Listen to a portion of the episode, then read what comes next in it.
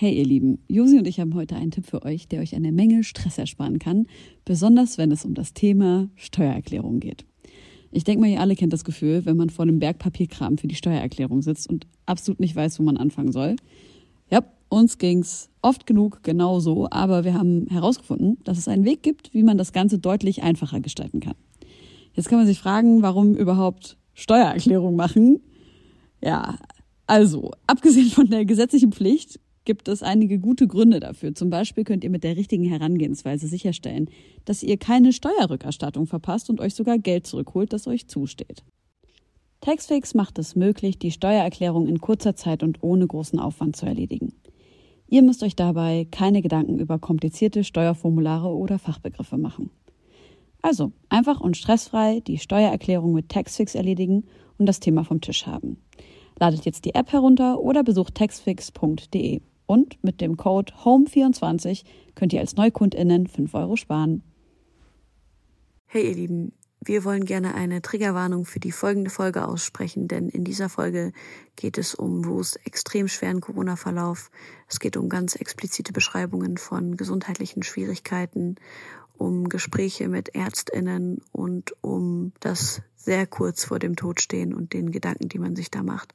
Falls ihr also Schwierigkeiten mit einem oder allen dieser Themen habt, würden wir euch empfehlen, diese Folge zu skippen und eine andere anzuhören. Ansonsten wünschen wir euch, ja, soweit es geht mit dieser Folge, viel Freude und hoffen, ihr könnt etwas daraus mitnehmen. Nun, da die Nacht hereingebrochen ist und sich der milchig sanfte Vorhang des Mondes über die Altbauten der Hauptstadt gelegt hat, möchte ich euch einladen ermöglicht durch euch höchst selbst, geschätzte Homegirls und Homeboys. Liebe Freunde, herzlich willkommen zurück im neuen Jahr. Herzlich willkommen zu einer neuen Folge Homegirls.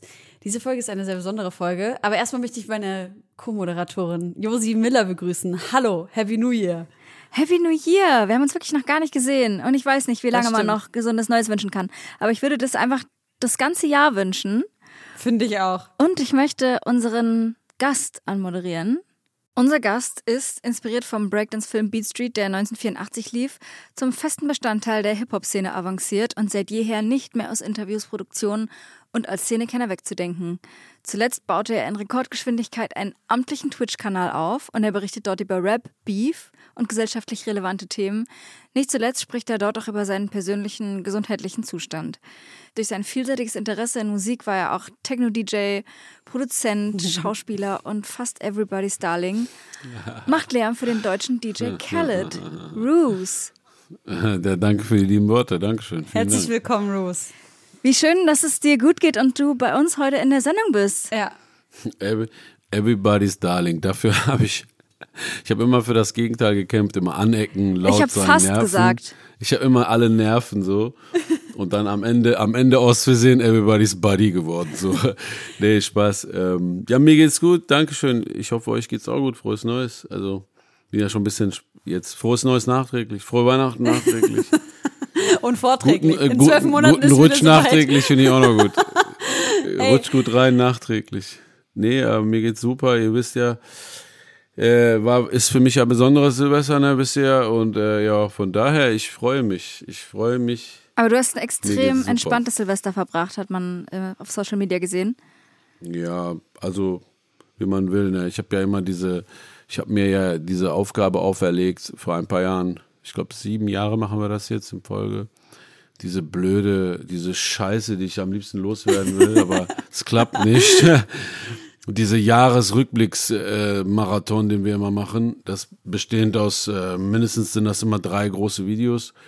Immer Flair, PA, also Flair Jahresrückblick, kurz vor. Dann am Silvester, wirklich am 31. hauen wir immer raus, mitten in der Nacht. Die Badewannen Real Talk Folge, auch eine Art Jahresrückblick, mein persönlicher. Und dann kommt der Jahresausblick sozusagen mit PA am 1.1. Alles. Und dieses Jahr war es besonders schlimm für mich, aber die muss sagen, Gott sei Dank PA und ähm, der Flissmaster sind mir entgegengekommen. Diesmal sind die nämlich zu mir gekommen.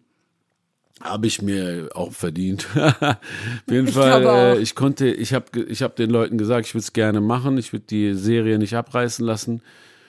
Aber ich kann einfach nicht, gesundheitlich konnte ich aber nicht. Und äh, die sind dann zu mir gekommen und dann hat es geklappt. Crazy. Also wir haben über Silvester geschnitten, wirklich wie immer. Also über Silvester vorbereitet, geschnitten, noch telefoniert. Äh, Shoutout an meinen äh, Cutter Ilya, der wirklich auch über Silvester, also ich meine, du konntest ja eh nichts machen, weißt du? Von daher scheiß drauf. Ja, geil, ist trotzdem auch geiler, nicht, nichts zu machen, als zu arbeiten, oder?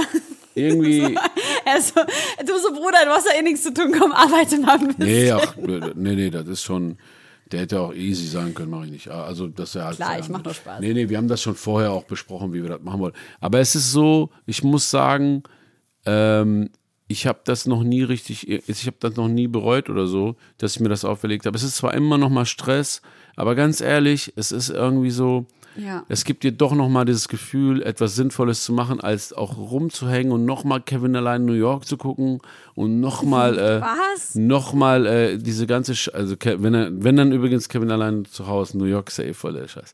Auf jeden Fall, ähm, nein, weißt du, die- also für mich ist das nichts. Die ganze Weihnachtszeit besteht bei mir nur aus äh, E-Mails, wo dann drin steht, hey Leute, ich bin erstmal zwei Wochen nicht mehr erreichbar oder hey, schick Ja. nichts mehr ein, hey, ich bin weg. Und dann hängst du rum und es ist, es ist viel vergeudete Zeit, finde ich.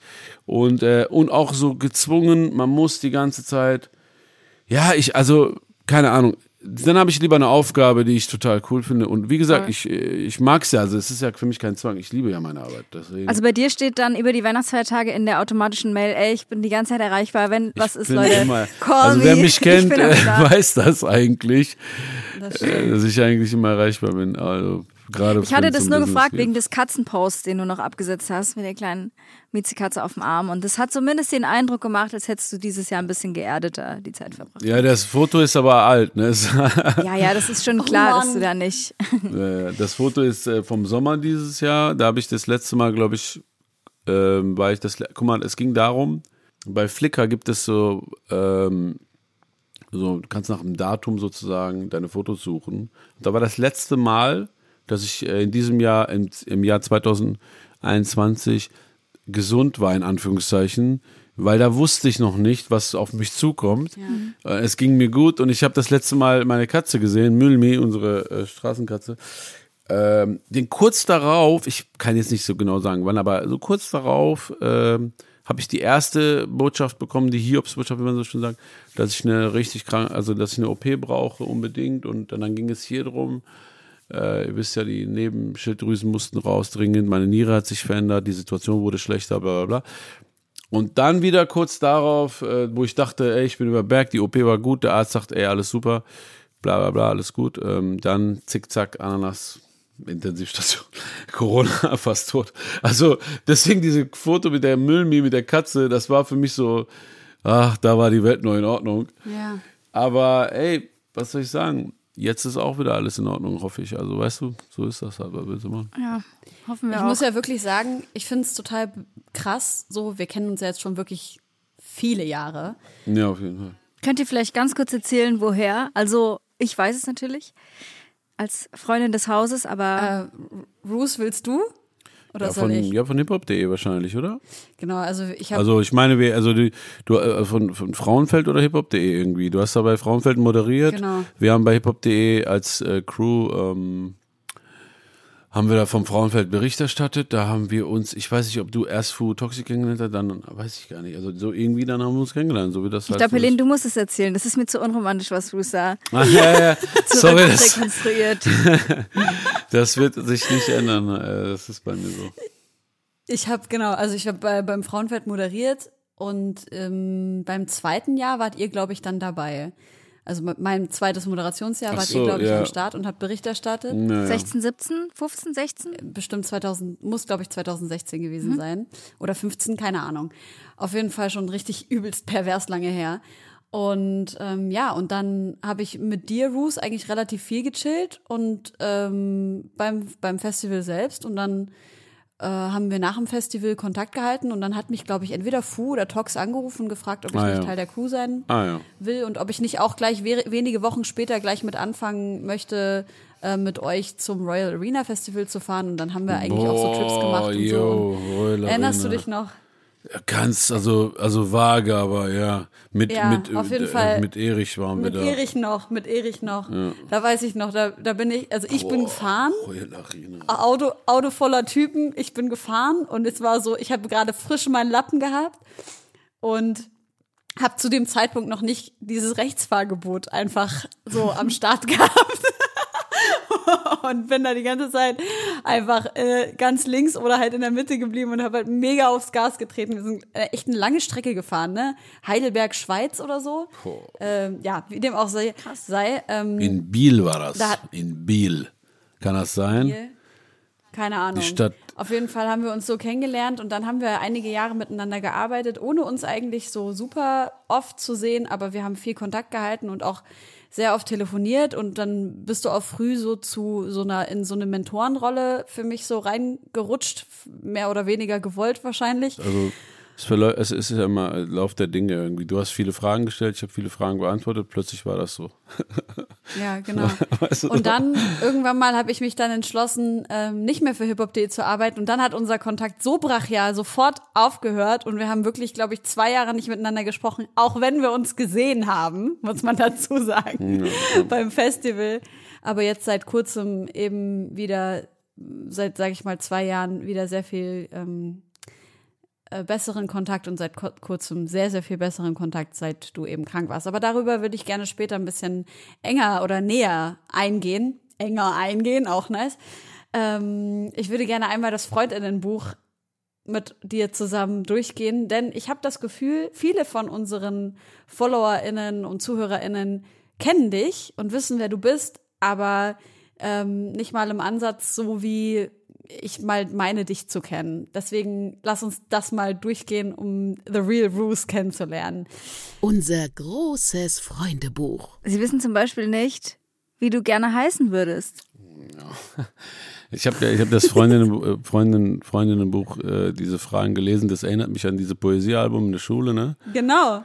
Es ist halt, ähm, also ich, ich würde, ich sag jetzt was, was cool ist und so, aber eigentlich, glaube ich, bin ich mit meinem Namen zufrieden. Ich habe sehr früh gecheckt, dass ähm, dieser Name mich ausmacht. Ich habe das sehr früh gemerkt, weil ich spiele ja Graffiti früher und ähm, und sehr, sehr früh habe ich angefangen, meinen eigenen Namen zu schreiben und nicht mehr meine Pseudonyme zu schreiben. Und ähm, ich habe gemerkt, ähm, man sagt ja Nomen is Omen und ich glaube so ein bisschen daran, dass wenn du dein Kind, also wie du dein Kind nennst, du dem auch so ein bisschen mit, dem Charakter ein bisschen mitgibst. Ne? Und Ich muss dazu sagen, dass ich äh, mit dem Namen Roosbe, ich heiße ja Roosbe, alle nennen mich Roos, im Iran, wo ich herkomme, wo ich auch geboren bin, wäre ich mit diesem Namen, hätte ich einen anderen Art Charakter. Erst durch den Umzug nach Deutschland, durch die Umzug, sage ich ja auch so witzig, ja, mit Kartons sind wir so umgezogen. Nee, also durch die Flucht aus dem Krieg. Nee, ich bin ja Kriegsflüchtling sozusagen. Nach Deutschland ist mein Name in Deutschland ja etwas, ich sag mal in Anführungszeichen etwas Besonderes und klingt auch so ein bisschen vielleicht künstlerisch, irgendwie Ruse, so hat so ein Sound. Das ist ja im Iran nicht so. Im Iran ist das äh, fast wie äh, Peter oder oder lass es, Ja. keine Ahnung, Michael sein, so, weißt du? Da ist das nicht so. Was bedeutet denn dein Name? Äh, Ruse ist sehr relativ simpel. Ruse ist einfach nur der Tag. Tag. Es ist, deswegen heißen alle News äh, und alle Zeitungen im Iran auch irgendwas mit Ruse. Der Ta so Daily, weißt du, so Ruse, Ruse Name oder so. Und ich heiße Ruse Beh. Das ist der schöne Tag, der himmlische Tag. Das ist schön. Der himmlische Tag. Was ist dein Ich Sternzeichen? habe, ey, ich habe gestern einen sehr, also ganz kurz, jetzt ganz mini off-topic, brauchen wir gar nicht lange drüber reden. Ich habe gestern einen sehr langen Talk in meinem Twitch gehabt, weil die Leute mir gesagt haben, wir müssen alle über Dingens reden, äh, über Haiti reden. Die hat so einen Song, da hat die irgendwie 15 Ja. Mal Ja, ja. Äh, das I und das N, alle Wörter. Naja, da wusste ich halt nicht, wie ich den Leuten das klar machen soll. Oder wie und wie wir darüber reden, weil, weil, boah, es ist schwierig halt. Es ist immer, das ist so ein Ich dachte, sie hat das Wort schwul in einem negativen Ja, Kontext in benutzt. einem aber Ich Interview. nicht, dass sie Das, das vor kurzem und die hatte irgendwie so einen Song, da hat die 14 Mal das N-Wort gedroppt. Alter. Es hört sich jetzt so schlimmer an, vielleicht als es ist. Das, das ist immer so ein Endreim. Kennt ihr la la la la la N-Wort, la la la la la N-Wort? Ja. Immer, immer so. Von wann ist Ja, denn der Song? macht- Den kenne ich gar nicht. Ist, ist ein bisschen länger her. Den hat sie wahrscheinlich auch schon versucht runterzunehmen, aber der taucht immer wieder auf. Ich will sie jetzt auch nicht da irgendwo reinreiten. Ich will nur sagen, ähm, das war plötzlich das Thema so irgendwie. Mhm. Aber ja, vergiss mal, ist off topic. Ähm, Nee, es ist eigentlich nicht off-topic. Theoretisch könnte man da schon auch äh, drüber sprechen. Das war ja die ganze Woche im Gespräch und es gab viele Meinungen dazu. Und letztendlich muss man festhalten, äh, dass es auf jeden Fall höchst problematisch und scheiße war, was sie gesagt hat. Man muss aber auch dazu sagen, dass das Interview äh, schon vom äh, aus 2020 war. Aber sag doch mal ganz kurz, was passiert ist, weil bestimmt haben es einige nicht mitbekommen und äh, ah, okay. Ja, genau. Es ist ein Interview-Schnipsel aufgetaucht, äh, in dem aus vom Talkomat, in dem Haiti mit Tim Melzer. Man, ich habe den Einstieg auch nicht gehört. Ich kenne auch nur diese Snippets. Auf jeden Fall nutzt sie schwul im als Synonym für für Scheiße in einem Kontext, äh, in einem Kontext äh, von einem von einem Songtext, in dem sie sagt, dein Geld ist schwul, solange bis es meins ist. Und da meint Tim Melzer, hey, warum sagst du schwul? Also es ist doch äh, offensichtlich, dass es einfach nicht mehr cool ist, das zu sagen. Und er ja. hat selbst mit äh, Betroffenen gesprochen, äh, die gesagt haben, äh, es ist, man kann es auch nicht mal mehr als Synonym, selbst wenn man es nicht so gemeint hat, sag's einfach nicht. Ja. So. Krass auch, dass ein Tim Melzer voll, auch cool, ne? Voll. Ja, fand ich auch cool ja, jetzt irgendwie. Voll. Und dann hat sie äh, aber gesagt, ja, ich habe das doch überhaupt nicht so gemeint. Der Klassiker, den auch ich schon mal gebracht ja. habe vor einigen Jahren in so einer Diskussion. Sicherlich, wir alle irgendwann mal, ja. Voll. Und dieses, dieses Schnipsel ist jetzt aufgetaucht. Nura hat das, glaube ich, gepostet und hat dafür genau. auch viel äh, Zuspruch bekommen aus der Community, dass man das auch ähm, ja, öffentlich machen muss und auch canceln sollte, wenn man das jetzt so sagen kann. Und daraufhin hat sie sich auch so entschuldigt und gesagt, sie will sich in Zukunft bessern, aber auch diese Entschuldigung war haben, haben manche nicht, nicht angenommen, kann man vielleicht einfach so aus journalistischer Perspektive sagen, ohne zu beurteilen, ob das jetzt real war oder nicht, aber viele Stimmt. aus der LGBTQIA Plus Community haben halt gesagt, so nehme ich nicht an, die Entschuldigung ist eine Non-Pology. Ja. Ähm, ich persönlich würde da einfach mal drauf achten, wie sich jetzt in der Zukunft damit, wie einfach in der Zukunft damit umgegangen wird. Ich habe prinzipiell immer das Gefühl, ähm, wenn bestimmte Sachen schief laufen. Ähm, man muss den Menschen den Raum geben, sich zu entschuldigen, meiner Meinung nach. Voll. Und dann muss die Person aber zeigen, dass sie sich halt bessert, indem sie sich weiterbildet und indem sie dann weiterhin ihre Plattform nutzt, um auf diesen Fehler aufmerksam zu machen und selber eben diese Bildung, die sie sich angeeignet hat, äh, und zu Gemüte geführt hat, weiterzugeben. Das ist Voll. eigentlich so, wie ich das erwarten würde. Es ist auch genau so, wie du sagst. Ähm, ich finde vor allem auch, dass es äh, Raum geben muss für eine, für eine berechtigte Kritik, aber ich weiß nicht, ich glaube, dass die Angst, so gecancelt zu werden, einfach gerade so groß ist von allen, dass ich mir auch vorstellen kann, dass es vor allem für, weiß nicht, JournalistInnen oder generell auch für KünstlerInnen, ja, irgendwie schwierig ist, so die ganze Zeit das im Hinterkopf zu haben. Weißt du, was ich meine? Also ich glaube, der Raum für berechtigte Kritik muss da sein, aber es darf nie in so eine krasse Angst umschwenken, ist so ein bisschen mein Gefühl. Ja, sobald es halt so ein Drohen wird. Ich glaube, sobald es so ein bedrohliches, äh, wir hetzen jetzt einen Mob auf dich Ding wird, das meine ich jetzt gar nicht äh, auf diese Situation bezogen, weil so habe ich das gar nicht empfunden, muss ich sagen. Mhm. Aber da gab es schon einige Sachen, die ich im letzten Jahr beobachtet habe, wo ich gedacht habe, Junge, äh, das ist auf jeden Fall so ein bisschen ähm, äh, übers Ziel hinausgeschossen und bedroht Menschenleben dann am Ende des Tages.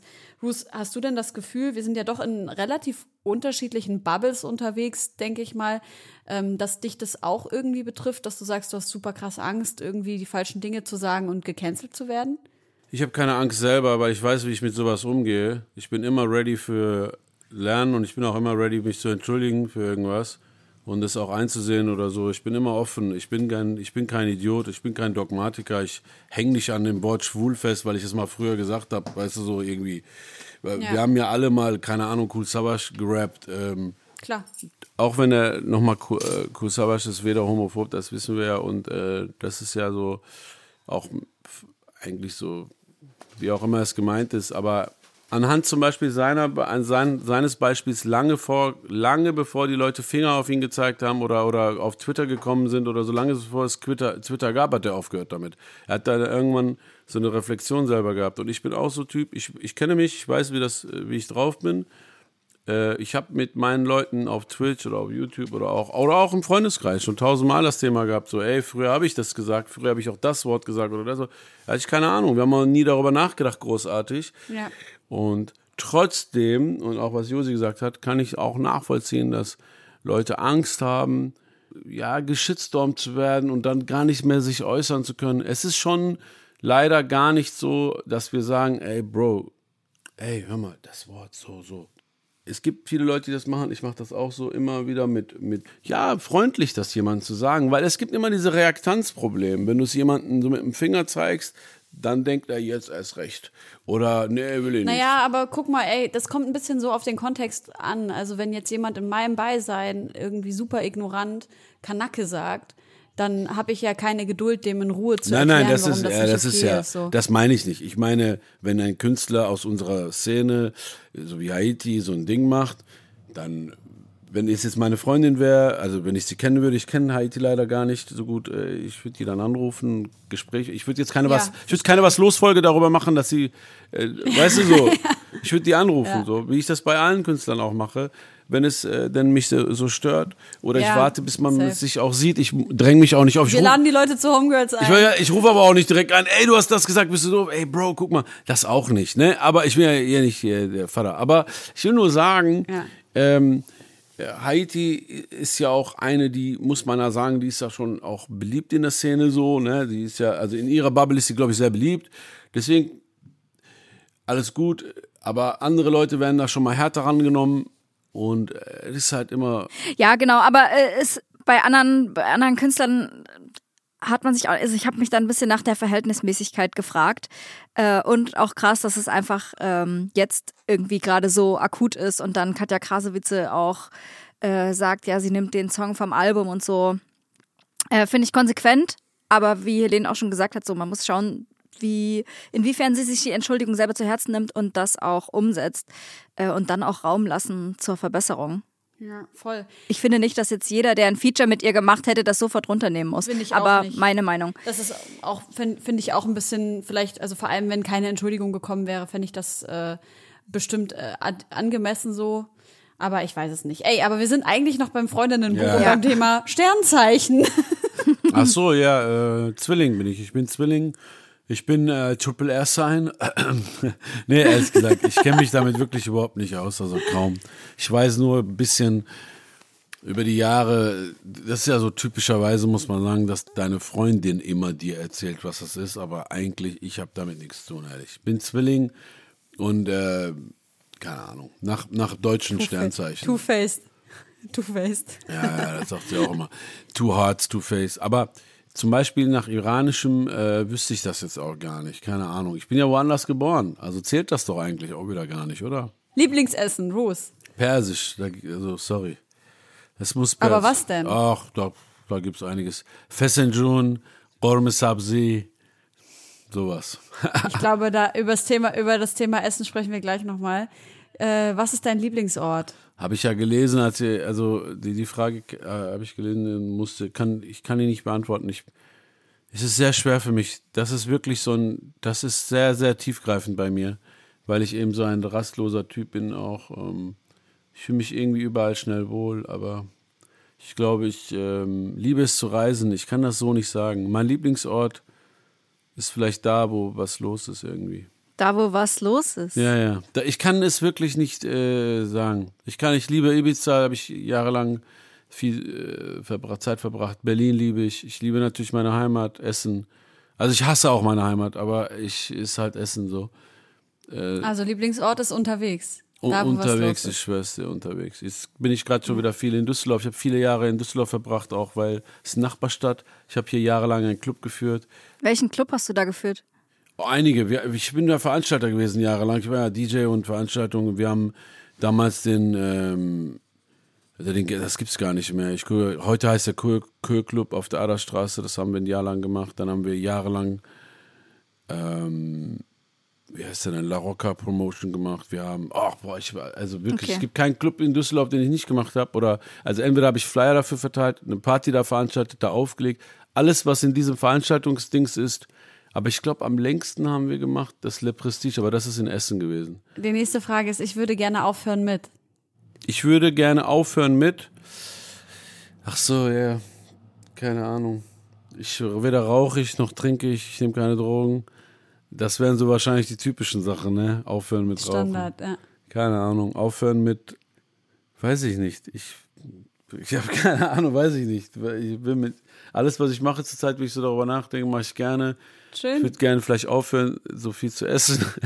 Ich, ich komme nicht weg vom Essen. Ja, weiß ich nicht. Aufhören mit. Äh, Kann auch eine Droge sein. Vielleicht aufhören Über alles zu viel nachzudenken? Keine Ahnung. Ey, aber wenn du mit nichts unbedingt aufhören willst, dann musst du auch nichts mit irgendwas aufhören, nur weil es in unserem Okay, Freundinnenbuch ja, drin das- steht. Also wenn ihr das so tu zulasst, einfach dann mit weiter, nix. was dir Spaß macht. Ja. Dann mit nichts, ja. Mit Nickers. Ich bin dankbar für. Oh mein Gott, für sehr vieles. Ja, für mein, also ich habe jetzt vor kurzem Corona überlebt. Das war eine intensive Zeit. Also klar, ich bin dankbar, dass ich überlebt habe. Und äh, gesund bin wieder, also einigermaßen. Ich bin nicht ganz gesund, aber ne, dass ich wieder teilnehmen kann an meinem alten Leben sozusagen, an meinem Leben. Oh, ich bin dankbar für viele Sachen, ey. unglaublich. Ich bin dankbar dafür, dass ich laufen kann. Äh, Eine Zeit lang sah es nicht so aus, als ob ich jemals wieder laufen kann. Ich bin dankbar dafür, dass wir aus dem Krieg geflohen sind, dass meine Eltern sich den Mut genommen haben und gesagt haben, wir hauen jetzt hier ab, weißt du. Und es sah auch eine ganze Zeit lang nicht gut aus. Ah, Ich bin echt unglaublich dankbar für viele Sachen, wirklich. Für, für meine Freunde, die für mich da sind. Jetzt gerade in der Corona-Phase habe ich nochmal gemerkt, wie wichtig das ist.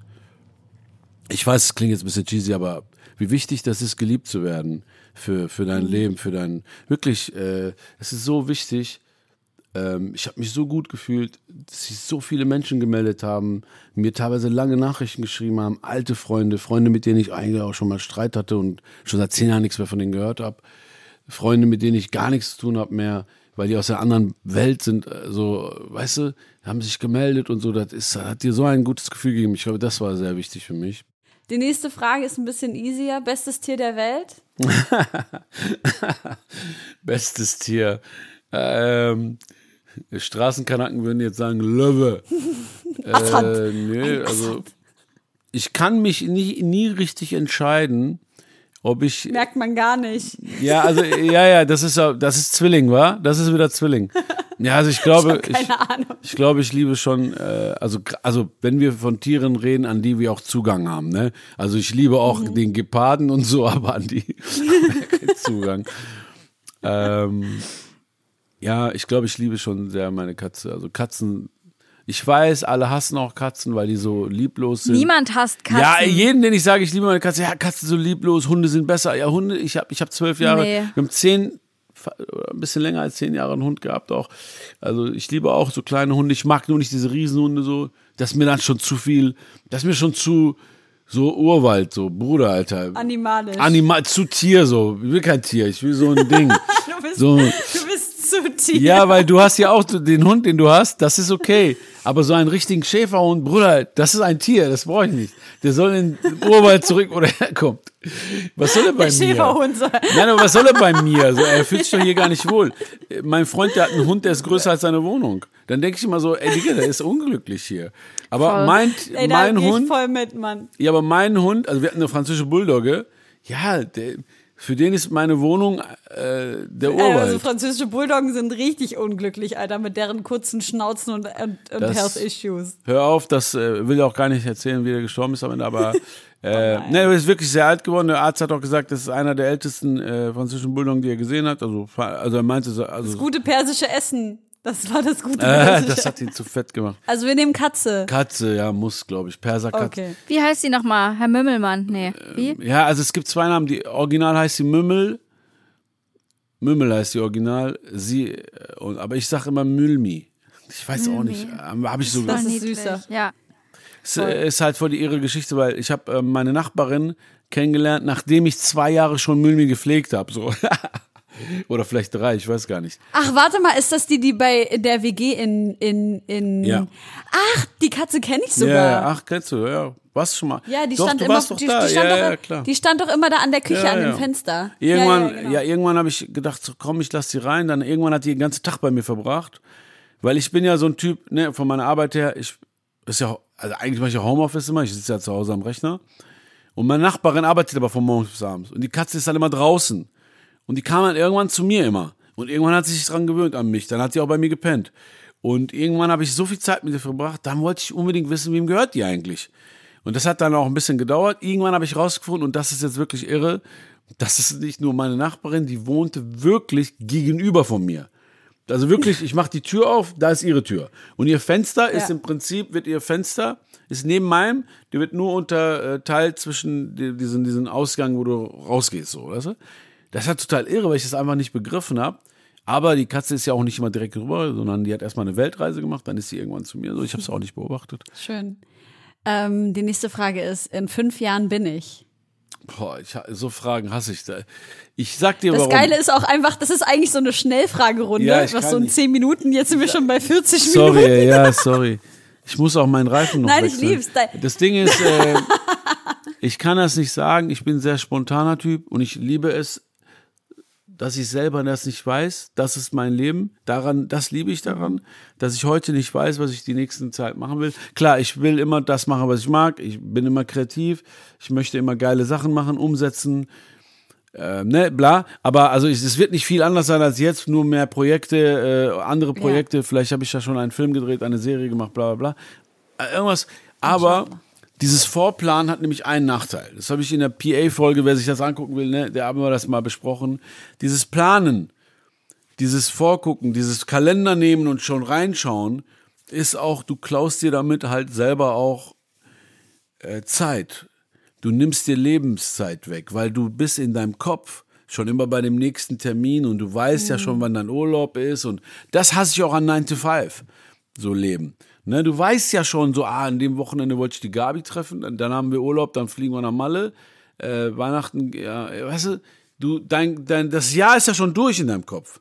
Also im Prinzip, naja gut, sorry, bisschen philosophisch. Hier ein Aber bisschen nee, ich finde es voll interessant. Aber das ist ja im Prinzip ne, das Leben, was die meisten leben, Ja. das die, was die meisten Menschen haben. So. Und, wo, das heißt, und wofür ähm, bin ich dankbar, dass ich das Leben nicht habe oder nicht machen muss. Das ist ja. mies. Es ist ja ein Muss. gut, ich, für wett, dich. ich wette, dass die meisten das nicht gerne machen und dafür, dafür bin ich dankbar. Ich sag ehrlich, ich, das ist nicht despektierlich gemeint, niemandem gegenüber, aber ich, das wäre die absolute Hölle für mich, so ein Leben. Ich schwör's euch. Und das Krasse ist aber, dass du ja, ich kenne dich ja, sehr viel mehr arbeitest als Menschen, die 9 to 5 arbeiten. Also ich will immer nur sagen, selbstständig sein heißt nicht, weißt du, viele denken selbstständig, ja, hier chillen, aber ey, glaub mir. Selbstständigkeit ist, guck mal, wenn du 9 to 5 arbeitest, hast du einen Chef. Wenn du selbstständig bist, hast du tausend Chefs. Ey, das ist, glaub mir, das ist ein anderer Film. Ja, aber was man auch sagen muss, ist das ja so ein 9-to-5-Job. Also es ist mega schön, dass du das so machen kannst. Und mir geht's da genauso wie dir. Aber dass das ja auch voll viel Halt geben kann in so einer Zeit, wo man so von äh, Absolut. Möglichkeiten total überfordert ja. ist. Ja. Manchmal erwische ich mich auch dabei, wie ich glaube, dass so ein geregelter Tagesablauf und so auch total wichtig für die Psyche sein kann. Deshalb jetzt vielleicht nicht absolut. äh, nur Scheiße. Aber was mich jetzt trotzdem noch interessiert, ist, Guter Gedanke, ja. glaubst du, dass es so einen Zeitpunkt gibt, sagen wir in fünf bis zehn Jahren oder so, wo du mit, mit diesem Rap-Beef, mit dem du dich gerade viel beschäftigst, ob das auch irgendwann mal vorbei ist?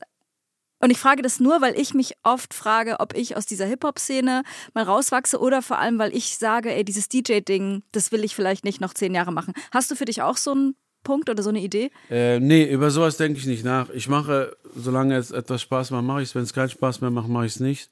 Oder, oder ich drifte ab, wie ich auch damals äh, angefangen habe, mehr elektronisch und Techno zu produzieren und dann nach Ibiza gezogen bin, weil Hip-Hop mich einfach, wann war das, 2011, 12, ich müsste nachschauen, wann das genau war. Aber es war so eine Phase, drei, vier Jahre war das. Hip-Hop hat mich so angekotzt einfach, wirklich. Ich konnte nicht mehr. Und es kam auch nicht, ich habe es auch nicht entschieden, so wie, ja, morgen mache ich das. Es kam ja Stück für Stück für Stück. Dann habe ich mal ein DJ-Booking angenommen, wo ich dann die ganze Nacht elektronisch aufgelegt habe. Dann war das, dann plötzlich war das, dann war ich connected mit einer anderen Bubble. Es hat total viel Spaß gemacht. Dann habe ich einen Ibiza-Trip gemacht. Dann irgendwann habe ich zu Toxic gesagt, ey Bro, kann ich einfach nur noch das Video schicken, eine Was los Folge, so vlogmäßig aus Ibiza, eine, ja, mach mal, mach mal dein Ding, es lief sowieso nichts, es war tote Hose, es war nichts, was mich gereizt hat, die Beefs haben mich nicht gereizt, alles war langweilig, alles, die Musik war langweilig. Ich meine, ne, abgesehen davon, dass es natürlich mal was Cooles gab, aber ihr versteht, es hat mich, ja, voll. es ging, es ging, es geht um mich persönlich und es hat mich ange also damit will ich dir nur sagen, Josie, also ja, es kann jederzeit passieren, dass mich diese ganze Bushido-Thematik irgendwann so ankotzt, dass ich sage, ja gut, das war's jetzt so. Wir haben jetzt genug Spaß gehabt hier. Das kann ja alles sein. ähm, ja, Mom, äh, du weißt schon. Also, Oh Mann. das kann alles bei mir passieren. Aber pass auf, ich sag dir mal was. Ich erinnere mich, ähm, äh, ich, hatte, ich war, ähm, war ich schon sehr lange her. Das waren die ersten Jahre, als ich DJ war. Ja, da habe ich ein Mädel kennengelernt. ähm, die, die waren schon ein bisschen älter als ich. Damals, ich war sehr jung noch und die hatte einen Freund, der war schon ein bisschen bekannterer DJ in unserer Stadt, ne? Und der hat dann seinen 30. gefeiert und als DJ, Josi, du kennst das, da macht man direkt so eine Party und dann Bar, DJs buchen und so Ding, ne? Und dann sagte er zu mir, ob ich auch komme und ich war damals sehr jung. Und ich sagte, ja klar, ne, so bla, freue mich. Und kurz darauf habe ich seine Freundin, habe ich die dann in der Stadt gesehen und sage, ja, was geht, was geht mit Dingens? Ja, wir sind nicht mehr zusammen. Da sage ich, ja, was war? Bla bla bla, einfach so Smalltalk. Und dann sagte die so etwas, das habe ich nie vergessen. Die sagte, bla, ja, der ist so, der ist so, der ist so, bla. Und dann fügte sie noch hinzu, ja, und wer will schon mit einem Typen zusammen sein, der immer noch DJ ist? Ich meine, der ist schon 30. Sie so, ich, ich fange an, den zu daten, er ist ein DJ und zwei Jahre später soll er so Investmentbanker sein oder was? Da habe ich genau das, Helene, genau ja. das habe ich mir. Und, und vor allem habe ich mir auch eine Sache, was auch immer wieder in meinem Leben vorgekommen ist. Ich muss sagen, die letzten zehn Jahre nicht mehr. Aber viele, viele Jahre war immer das Thema, bist, machst du immer noch DJ? Machst du denn mal, also äh, äh, die Leute wollten, also das ist nie so gefallen, aber die Leute wollten sagen, machst du mal was Richtiges, was, was Echtes. So, machst du immer noch DJ? So, ja, Dicker, ich verdiene mehr Geld damit als du, aber es sagen, ist, also, also das sagen. Thema Geld ist jetzt, also ich will das Thema Geld nicht bringen, aber was denkst du denn, was ich da mache? Also, es ist Arbeit, Mann. Ich veranstalte Partys, ich reiße mir den Arsch auf, aber Party, das Wort hört sich ja auch nach Spaß an und dann natürlich ja, ja. nicht nach Arbeit. Aber jeder weiß eigentlich, im Entertainment, jeder, der im Entertainment ist, mhm. weiß, dass es natürlich tausendmal mehr Stress und Arbeit, als sich überhaupt Auf jemand jeden. vorstellen kann. Und immer noch, die, immer noch das Ärger, dass das dann den Leuten nicht gefällt. Naja, du hast das ja in deinen 9 to 5 nicht. Du hast nicht tausend Leute, die dich beleidigen noch nach der Party, weil das nicht gut war oder so. Oder eine Schlägerei, eine scheiß Schlägerei irgendwie auseinander. Ja, oder, oder Leute aus dem Club schmeißen.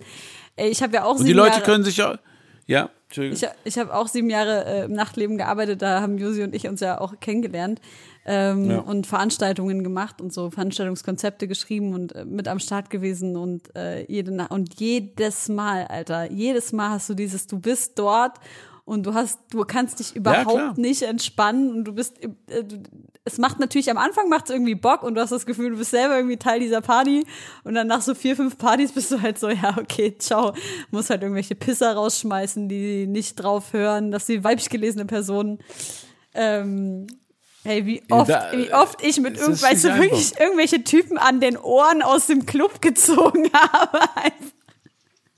ja, es ist nicht einfach und und dann, und dann habe ich angefangen mit YouTube, weißt du, und dann war das genau dasselbe.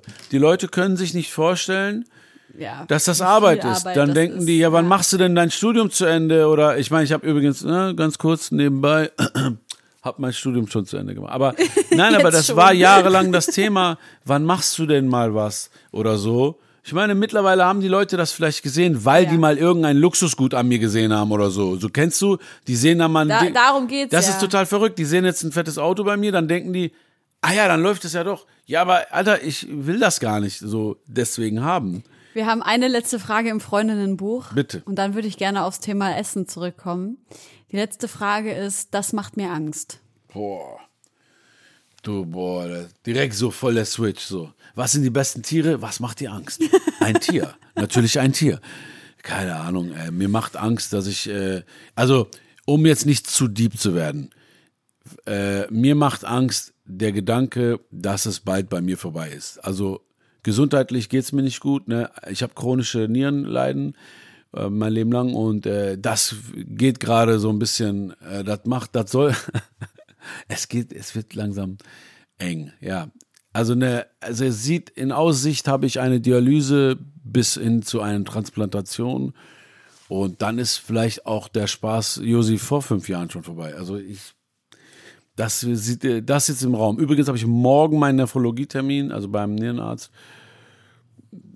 Ja, das macht mir sehr viel Angst. Also was heißt auch Angst? Es ist, ich denke nicht darüber nach den ganzen Tag. Ich bin ja chronisch krank mein Leben lang. Aber in letzter Zeit ist es ein bisschen zugespitzt. Und Angst, ja, ja, es ist so eine diffuse Geschichte, ja. Was macht mir Angst? Keine Ahnung. Ja. Was allen Leuten Angst macht. Ich glaube, das ist schon wirklich sehr, ähm, ja, auf dem Punkt, was du gerade gesagt hast. Und das geht auch ein bisschen Hand in Hand mit dem Essensthema, was ich gerade anschneiden will. Denn Ja, ich hole einfach mal ein bisschen aus, glaube ich, um der ganzen Sache ein bisschen Kontext zu geben. Also vor fünf bis sechs Wochen ähm, lagst du Wust ja im Krankenhaus mit dem schwersten Corona-Verlauf, den man bisher irgendwie auf Instagram beobachten konnte, der öffentlich geteilt wurde, zumindest so meines Erachtens nach. Und da haben wir über mehrere Tage hinweg natürlich mitbekommen, wie es dir schlechter und schlechter und schlechter ging und du beatmet werden musstest und du dich gegen das künstliche Koma entschieden hast, nicht essen konntest, künstlich ernährt wurdest und so weiter und so fort. Also eine Sache, die niemand, der das gesehen hat, kalt gelassen hat, zumindest niemanden, den ich kenne. Und wir haben alle darüber gesprochen. Und am letzten, oder nee, nicht letzten, aber einem, einem deiner letzten Tage im Krankenhaus hast du gesagt, es geht dir jetzt etwas besser. Und dein Onkel hätte dir was zu essen vorbeigebracht. Und dann hast du ja, ja. Ein Video davon gepostet, wie du dein Essen aufgemacht hast und dich gefreut hast. Und dann sind bei mir alle Dämme gebrochen und ich habe einfach nur so angefangen zu heulen, weil ich das nicht glauben konnte, dass es dir so gut geht. Wir hatten ja geschrieben, aber und dann habe ich dich angerufen und dann haben wir, glaube ich, mein bewegendstes Gespräch äh, im Jahr 2021 geführt. Ähm, oh, cool. Ja, und das hat mich natürlich äh, so krass ähm, bewegt, wie so viele andere eben auch. Wie, wie fühlst du dich, wenn du jetzt an diese Momente denkst? Ja, ähm, es ist total verrückt. Es ist total verrückt. Ich muss ja immer wieder dran denken, ähm, weil ich habe diese Stories alle als Highlight auf Instagram hochgepackt, ja. weil mir das wirklich so viele Leute geschrieben haben, dass sie das gerne jemand schicken würden. Ja ja, der und der glaubt das auch nicht oder der, der zweifelt noch an Corona. Oder ich würde gerne das jemandem zeigen, der ist auch auf der Intensivstation, ihm wird das vielleicht Kraft geben. Kannst du das als Highlight hochladen? Das war übrigens auch voll die Arbeit, weil das voll viel war. Ja, dann habe ich das einmal eine Nacht gemacht und dann wurden die Aufrufe nochmal mehr.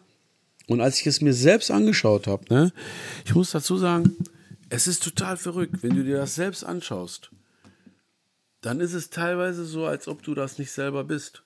Also du kannst es gar nicht glauben, dass du das bist. Du, du, du liegst da und kackst da fast förmlich ab, so weißt du.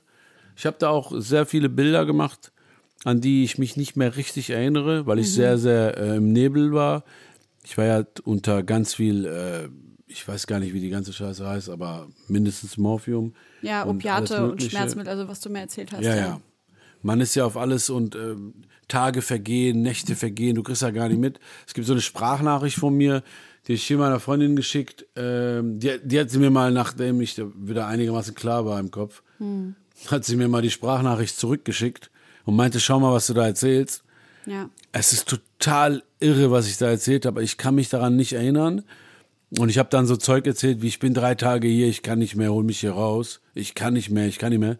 Und dann sagt sie zu mir, du bist schon über eine Woche da drin. Ja. So, weil das aber nicht mehr mitkriegst so richtig. Ja. Und ich habe in meinem Leben noch nicht so oft geweint wie in den drei Wochen da. Und äh, also ich habe in meinem Leben, glaube ich, zweimal geweint oder so. Und jetzt mal abgesehen von Interstellar oder so im Kino. äh, als Kind dann wahrscheinlich. Ne? Ja. Ich muss sagen, es ist total die irre Erfahrung, weil es tat auch gut, weil dieses Weinen, das war nicht so, wie man sich das jetzt vorstellt, äh, sondern es ist unkontrolliert plötzlich musst du weinen, dann kommen dir die Tränen. Und es war total die verrückte Erfahrung. Ich weiß nicht, was es war. Äh, die Mischung aus äh, verzweifelt, Isolation, äh, Drogen, diese ganze Scheiße, die mir war. Und du kannst es nicht kontrollieren. Ne? Also du, du bist dann einfach jeder Moment, du bist irgendwie so super sensibel und jeder Moment kann es, äh, kann dich das packen so. Und als du angerufen hast, du hast mich halt in einem sehr guten Moment erwischt. Also mir ging es super. Ich war emotional voll high. Ich habe gerade ein Paket Geschenke bekommen von meinen Freunden, dieser Bär und so, wenn du dich erinnerst. Ja. Ich weiß nicht, ob das Essen davor war oder danach, aber und dann hat mein Onkel mir persisches Essen vorbeigebracht. Also ihr müsst euch vorstellen, ähm, Intensivstation, da darf keiner rein und raus, aber also keiner rein äh, und er muss das unten abgeben und die die Schwestern waren so freundlich, das zu nehmen und mir das dann zu bringen so. Und äh, mal abgesehen davon, dass ich mich sehr darauf gefreut habe, mal wieder normales Essen zu essen und ich mehr als, glaube ich, zwei Löffel nicht geschafft habe, weil ich natürlich gar nicht den Magen dafür hatte. Ich hatte ja da in dem Moment zweieinhalb Wochen, glaube ich, oder zwei Wochen nichts gegessen. Mhm. Also ich wurde hier durch Hals äh, ja, Ernährt. äh, ernährt, Kalorien und so. Ja, und äh, ja, ich war sehr glücklich, als du mich angerufen hast. Das waren Glückstränen so. Ne? Ich war sehr glücklich, ja. Auf jeden Fall. Es war ein guter Moment. Da, weil in dem Moment, da wusste ich schon auch seit ein, zwei Tagen, da habe ich auch schon wieder geatmet und ich wusste, ich habe also ich habe es geschafft. Ja. Es gab ja auch einen Moment, wenn du darüber sprechen möchtest, wenn du das nicht willst, dann ist natürlich kein Problem, von dem du mir erzählt hast, Ich bin ready. in dem der Arzt zu dir gesagt hat, ähm, künstliches Koma oder kannst du uns von der Situation erzählen? Ja, ähm, also ich muss dazu sagen, das ist ein sehr, ich habe da ein ambivalentes Verhältnis zu.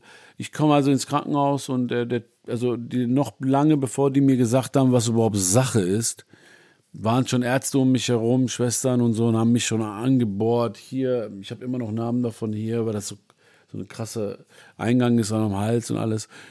Weil für die war das wahrscheinlich ein Notfall. Also aus deren Sicht war das so, wir können ja keine Zeit mit dem zu reden zack, zack, zack, zack, ey, das ging von allen Seiten. Und irgendwann fingen die anderen auch mit mir zu reden. Und dann sagte der so, ja, erfahren wir, wie das aussieht. Haben Sie noch vier Stunden Zeit? Ich so, vier Stunden für was? Ja, dann, Sie haben noch vier Stunden zu leben. Du musst dir vorstellen, du bist vor einer Stunde warst du noch hier, genau hier auf der Couch war ich. Und klar, mir ging es nicht gut. Aber dass es mir so schlecht geht, das habe ich nicht, das fühlst du nicht. Du denkst, du hast, ich habe gedacht, ich habe eine Grippe. Deswegen bin ich zum Arzt. Ich dachte, ich habe, mir geht's nicht gut. Weil auch deine Schnelltests lange negativ waren, ne? Das hast du auch in der Genau, Insta-Story genau, gesagt, ja. genau. Ich habe vier, fünf Schnelltests gemacht, die waren immer negativ. Deswegen dachte ich, ja, ich habe eine Grippe, mir geht's aber nicht gut. Ich habe minimal Fieber, aber das wird ja jetzt nicht so wild sein. Dann gehst du zum Arzt und der sagt, du hast noch vier Stunden zu leben. Es sei denn, wir empfehlen eine Intubation. Das bedeutet künstliches Koma, die legen mich halt hin und äh, ich bin weg. Und dann sagt er noch im Anschluss des Satzes, Überlebenschance, dass sie wieder aufwachen, ist 50-50. Im Nachhinein, jetzt muss ich sagen, jetzt Wochen später, ich habe mich sehr damit beschäftigt mit dem Thema, ist das auch ein, ist das auch ein Satz, den die fast zu jedem äh, Patienten da sagen, mit dem 50-50 Aufstehen, Intubation und so, das ist leider so, gerade bei einer Lungenentzündung. Ich weiß nicht, warum die mich die ganze Zeit dazu überreden wollten, das zu machen, denn das ging tagelang noch so. Jeden Tag kamen die rein mit, sie werden die Nacht vielleicht nicht überleben. Eigentlich müssen wir intubieren, eigentlich sollten wir intubieren. Die Wissenschaft sagt intubieren. Es ging so lange, dass ich irgendwann zum André, meinem Freund, also ich habe einen Freund sozusagen beauftragt, ähm, mit den Ärzten für mich und mit der Familie und mit allen Leuten halt das, die Sachen so für mich zu erledigen. Meine Freunde müssen wissen, so meine Freunde haben, drei, vier meine Freunde haben eine WhatsApp-Gruppe gegründet, so eine Taskforce, die sich dann um mich kümmern. Danke nochmal an dieser Stelle. Also, die haben wirklich alles für mich gemacht. Und André hat die Kommunikation übernommen mit den Ärzten und mit meiner Familie, damit die immer, damit die halt, weißt du, das war auch schwierig. Meine ganze Familie, ich habe viel Familie auf der ganzen Welt, die sind durchgedreht natürlich und haben alle da angerufen. Aber das geht natürlich nicht, die haben das Ding lahmgelegt. Teilweise habe ich viele Ärzte in der Familie. Mein Cousin ist, ist Arzt, äh, mein Onkel ist Arzt, mein Schwager ist Arzt. Man, die haben alle angerufen und es ist ja, weißt du, es ist ja auch irgendwie cool. Die kümmern sich, ist auch süß, aber das äh, fuckt natürlich alle ab, weißt du. Das äh, ist auch ein bisschen zu viel für alle. Und dann haben wir irgendwann gesagt, oder mein, äh, meine Freunde haben irgendwann gesagt, pass auf, wir kanalisieren das jetzt. Ihr ruft alle eine Person an, der ruft dann beim Arzt an, der auch Plan hat von der ganzen Scheiße.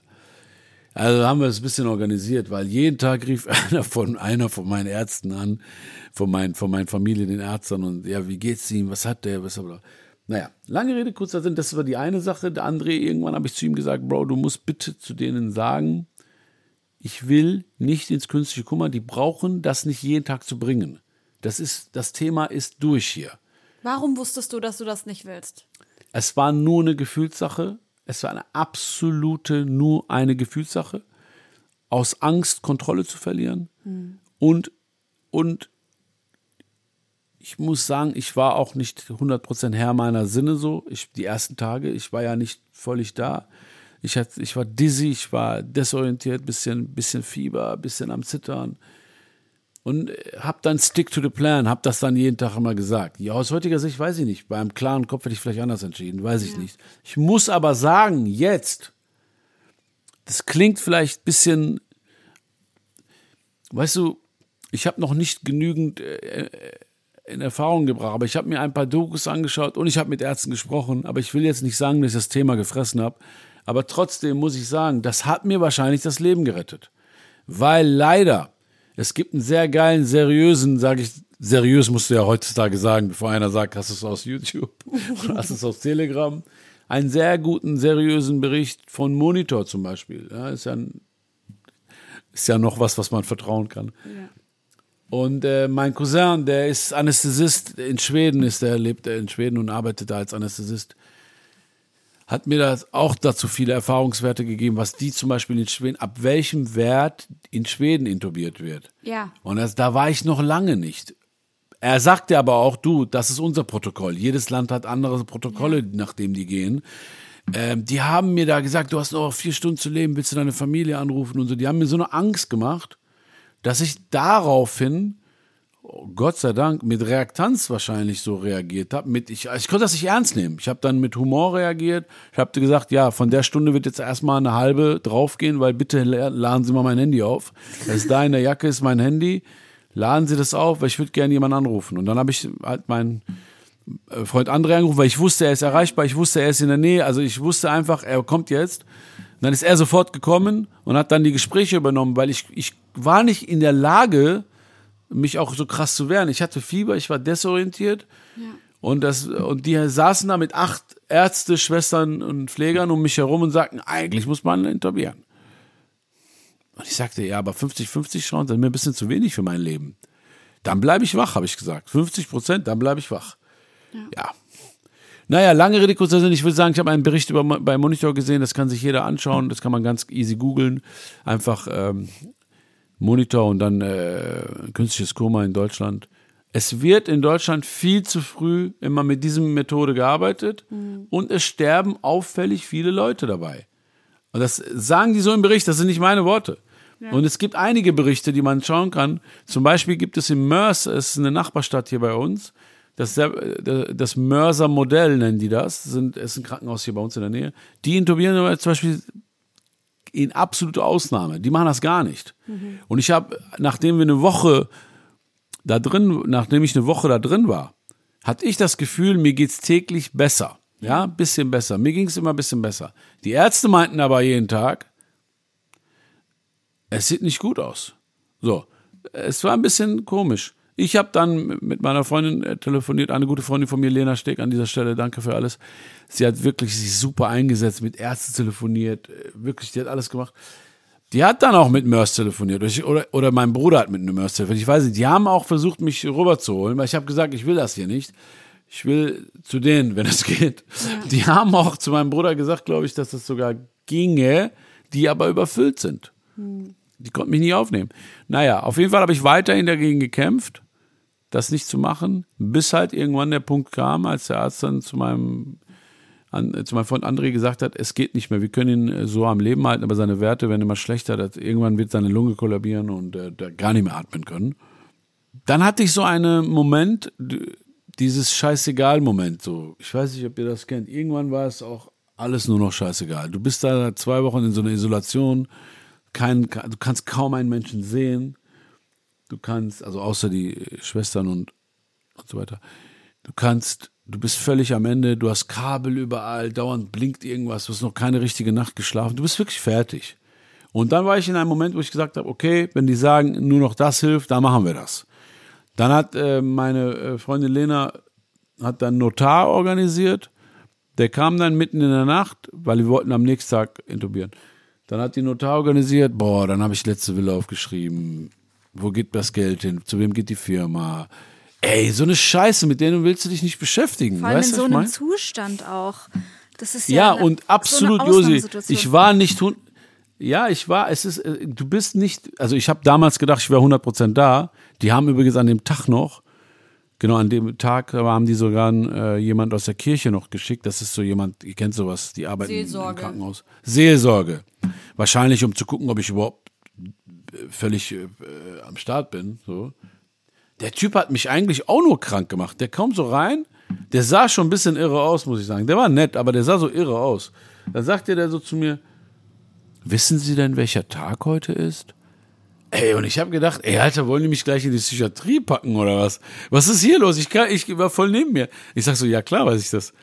Ja, nee, alles gut. Ähm, Sie wissen, warum Sie hier sind, oder? Ich so, ja. Ich so, meinen Sie das gerade ernst? Da meinte der so zu mir, nee, nee, ist nicht böse gemeint, sondern er, nee, es gibt halt manchmal Leute, die sind Klar, so daneben. So super desorientiert und so, ja. Ja, der wollte das, der hat das langsam gemacht. Später wurde das auch nochmal normaler dann, das Gespräch. Aber das war total irre. Und dann kam der Notar und dann ich so, ja, das geht Patientenverfügung, der darf das entscheiden, bla bla bla.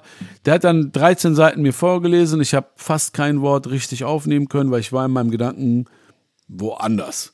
Ich war einfach nicht fähig, dem zuzuhören. Und irgendwann habe ich den Stift genommen und er durfte den Raum nicht betreten. Er war zwar in Montur, in so eine Schutzmontur, aber der durfte den Raum, meinen Raum nicht betreten. Also hat er dieses Ding so gehalten und ich habe mich so gestreckt mit dem Kuli und habe so versucht, ging nicht, dann kam eine Ärztin, die das darf, die hat das genommen und bla, also voll der Film, also du wurdest, also ey, du wurdest noch nie im Leben, habe ich, noch nie im Leben wurde ich so oft in so kurzer Zeit so direkt mit dem Tod sozusagen konfrontiert, weißt du? Es war einfach, jeden Tag hatte ich mit dem Tod zu tun irgendwie. Und es, meiner Meinung nach hätte es nicht sein müssen. Die waren, das war echt empathielos, Mann. Aber egal, scheiß drauf, das ist ein anderes Thema. Das ist nochmal ein anderes Thema. Aber äh, ja, es war fürchterlich. Es war eine fürchterliche Zeit. Hat aber einen guten Ausgang gehabt. Also wisst ihr ja jetzt sowieso, aber ich meine nur, ihr kennt ja das Ende, aber ähm, ich muss sagen, in der Nacht hat es bei mir so einen Klick gemacht, dass ich den äh, Pfleger äh, gerufen habe und dem gesagt habe, der soll mir diese Maske geben. Also jetzt haben wir den Teil natürlich ein bisschen übersprungen, aber es gibt natürlich die Therapie mit der Maske, nennt sich CPAP-Maske. Ist eine übertrieben fürchterliche Geschichte, aber nur das Ding kann deine Lunge öffnen. Ganz kurz zum Kontext, das ist eine Maske, die aufs Gesicht gesetzt wird und die Ja. Luft in deine dich reindrückt. So, du bist der Luftballon und da presst einer ganz viel Luft in dich rein und Genau. du musst dagegen atmen und es ist fürchterlich. Also sorry, wir sind jetzt hier ein bisschen gesprungen, aber also falls ich da, falls ich, also wenn sich das jemand mal ein Bild davon machen will, kann sich das auch auf Instagram anschauen. Die Story ist da. Es ist halt so eine Maske, die presst dir Luft ins in deine Lunge, damit die sich wieder öffnet, damit du wieder atmen kannst. Und das ist wirklich eine sehr, sehr unangenehme Erfahrung. Es ist auch, es ist auch nicht einfach, du, das ist wie Training, du musst das trainieren. Und ich hatte das nicht so richtig ernst genommen. Und in der Nacht habe ich zu mir gesagt, Alter, ich werde ja wohl hier nicht sterben. Ich werde hier nicht sterben, habe ich immer zu mir selber gesagt. Und es war auch so irre. Du hast auch irre Selbstgespräche geführt. Du warst in einer fucking Isolation. Ich habe da schon tagelang keinen Menschen mehr gesehen. Also außer natürlich, ab und zu kommt jemand, nimmt dir Blut ab, ab und zu kommt jemand, äh, so, weißt du, macht irgendwas an einem Gerät. Die haben auch nie richtig Zeit, mit dir zu reden. Die sind auch nur am Rennen, die sind auch völlig überfordert, die Pfleger. Die, du, hast, du siehst da, was los ist, weißt du, ich meine? Wo ich da lag, habe ich erstmal verstanden, was wirklich los ist, was Corona bedeutet. Naja. Ähm, und die Pfleger, muss ich äh, sagen, und die Schwestern waren sehr bemüht immer, waren meistens sehr nett, sehr, also waren korrekt. Die, die waren die, die das Ding zusammenhalten, wirklich. Auf jeden Fall, äh, ja, habe ich den Pfleger angerufen, ich habe gesagt, Bro, Umut ist der, sag ich, Umut, gib mir die Maske. Sagte, ja, okay. Ich sage, okay, gib mir diese scheiß Maske. Und dann habe ich das durchgezogen in der Nacht zwei, dreimal. Das ist ja jedes Mal eine schlimme Qual, ne? Es ist, es ist, glaub mir, es ist fürchterlich. Es also, also, ich muss sagen, jetzt in meiner jetzigen Situation, könnt die, weißt du, wenn du jetzt hier sitzen würdest oder, oder im Krankenhaus mich besuchen würdest, ein paar Freunde sind da und so, und dann muss ich es machen, dann wäre das vielleicht nicht so schlimm. Vielleicht. Ich will nur sagen, du musst immer Betracht ziehen, was für eine Situation ich da bin. Ich bin total schwach, liege seit zwei Wochen, ich kann nicht stehen, ich kann nicht sitzen, ne? ich bin völlig im Arsch, liege, habe das, hier, das, bla, auf Morphium. Und dann sollst du mit der Maske deine Lunge wieder rausholen, weißt du, so. Es war fürchterlich, Mann. Also gut. Äh, lange Rede, kurzer Sinn. Ich habe dann die ganze Nacht, äh, also immer in zwei Stunden Sessions sind das, das Training gemacht, dieses Ding durchgezogen. Und am nächsten Tag habe ich glücklicherweise einen viel besseren Wert gehabt als sonst. Dann haben wir es noch einen Tag gemacht. Und dann wurde der Horowitz-Wert, heißt der. Ähm, Das ist der Wert, der irgendwie sagt, keine Ahnung, wie viel Sauerstoff du in die Lunge reinkriegst, wie- wiefern deine Lunge ähm, K.O. ist. Auf jeden Fall, ähm, ja, wurde das immer besser und besser und besser. Und dann nach drei Tagen kam ein Arzt und sagte, wir probieren mal heute ohne Maske. Komplett ohne. Also auch nicht die Zwischenmaske. Zwischen der CETAP, nur damit das klar ist, zwischen dieser CPAP Brutalo-Maske, wie ich sie nannte, hatte ich natürlich immer Schläuche in der Nase. Also ich konnte nicht, also ich konnte nicht selber, also ich konnte mich nicht selber beatmen, ja. Also dieses, ich konnte nicht selber atmen, müsst ihr euch so vorstellen. Es ist nicht so, dass du äh, und dann Dreck erstickst, aber du, du kannst nicht genü, also du kannst, es ist nicht genug Sauerstoffzufuhr. Ja. Meine Lunge war so im Arsch schon, so voll mit äh, Infektion, äh, dass du nach einer Zeit wahrscheinlich erstickt wärst. Deswegen hatte ich immer, äh, immer so Dinger in der Nase, so Schläuche und ähm, High Flow heißt das. Und der hat dann auch mit Druck in die Nase. Das hatte dann auch zur Folge, dass ich bis vor kurzem noch Nasenbluten hatte. Bis vor einer Woche noch. Also überleg mal, schon seit drei, vier Wochen. Weil der ganze Schleimhaut ist im Arsch. Aber gut, lange Rede, kurzer Sinn. Ja. Irgendwann haben die mich entlassen, meinten alle, ja, kannst selber atmen. Normale Station, dann zwei Tage zur Beaufsichtigung und dann nach Hause. Warst du davor eigentlich Asthmatiker auch? Ich habe in deinem letzten Nein, nein. Twitch-Stream gesehen, dass du dir Asthmaspray reingegönnt hast. Nein, nein, ähm, du meinst das hier? Ja. Das ist äh, das gute Bruce zeigt einen Inhalator in die Kamera. Sal Salbutamol und ähm, Ja. Cortisonspray. Nein, nein, das Ja. ist ein guter Trick. Ähm, meine Lunge war natürlich, als ich aus dem Krankenhaus gekommen bin, war auch noch nicht völlig okay. Hatte immer noch, äh, würde ich sagen, ein Drittel davon war, äh, nee, ein Viertel war immer noch voll mit Infektionsflüssigkeit. Und ich war zwar schon Co- Covid-negativ, aber du hast natürlich nach so einem Infekt, spielt dein Körper natürlich immer noch verrückt. Viele Werte sind immer noch nicht gut. Ich gehe ja regelmäßig zum Arzt.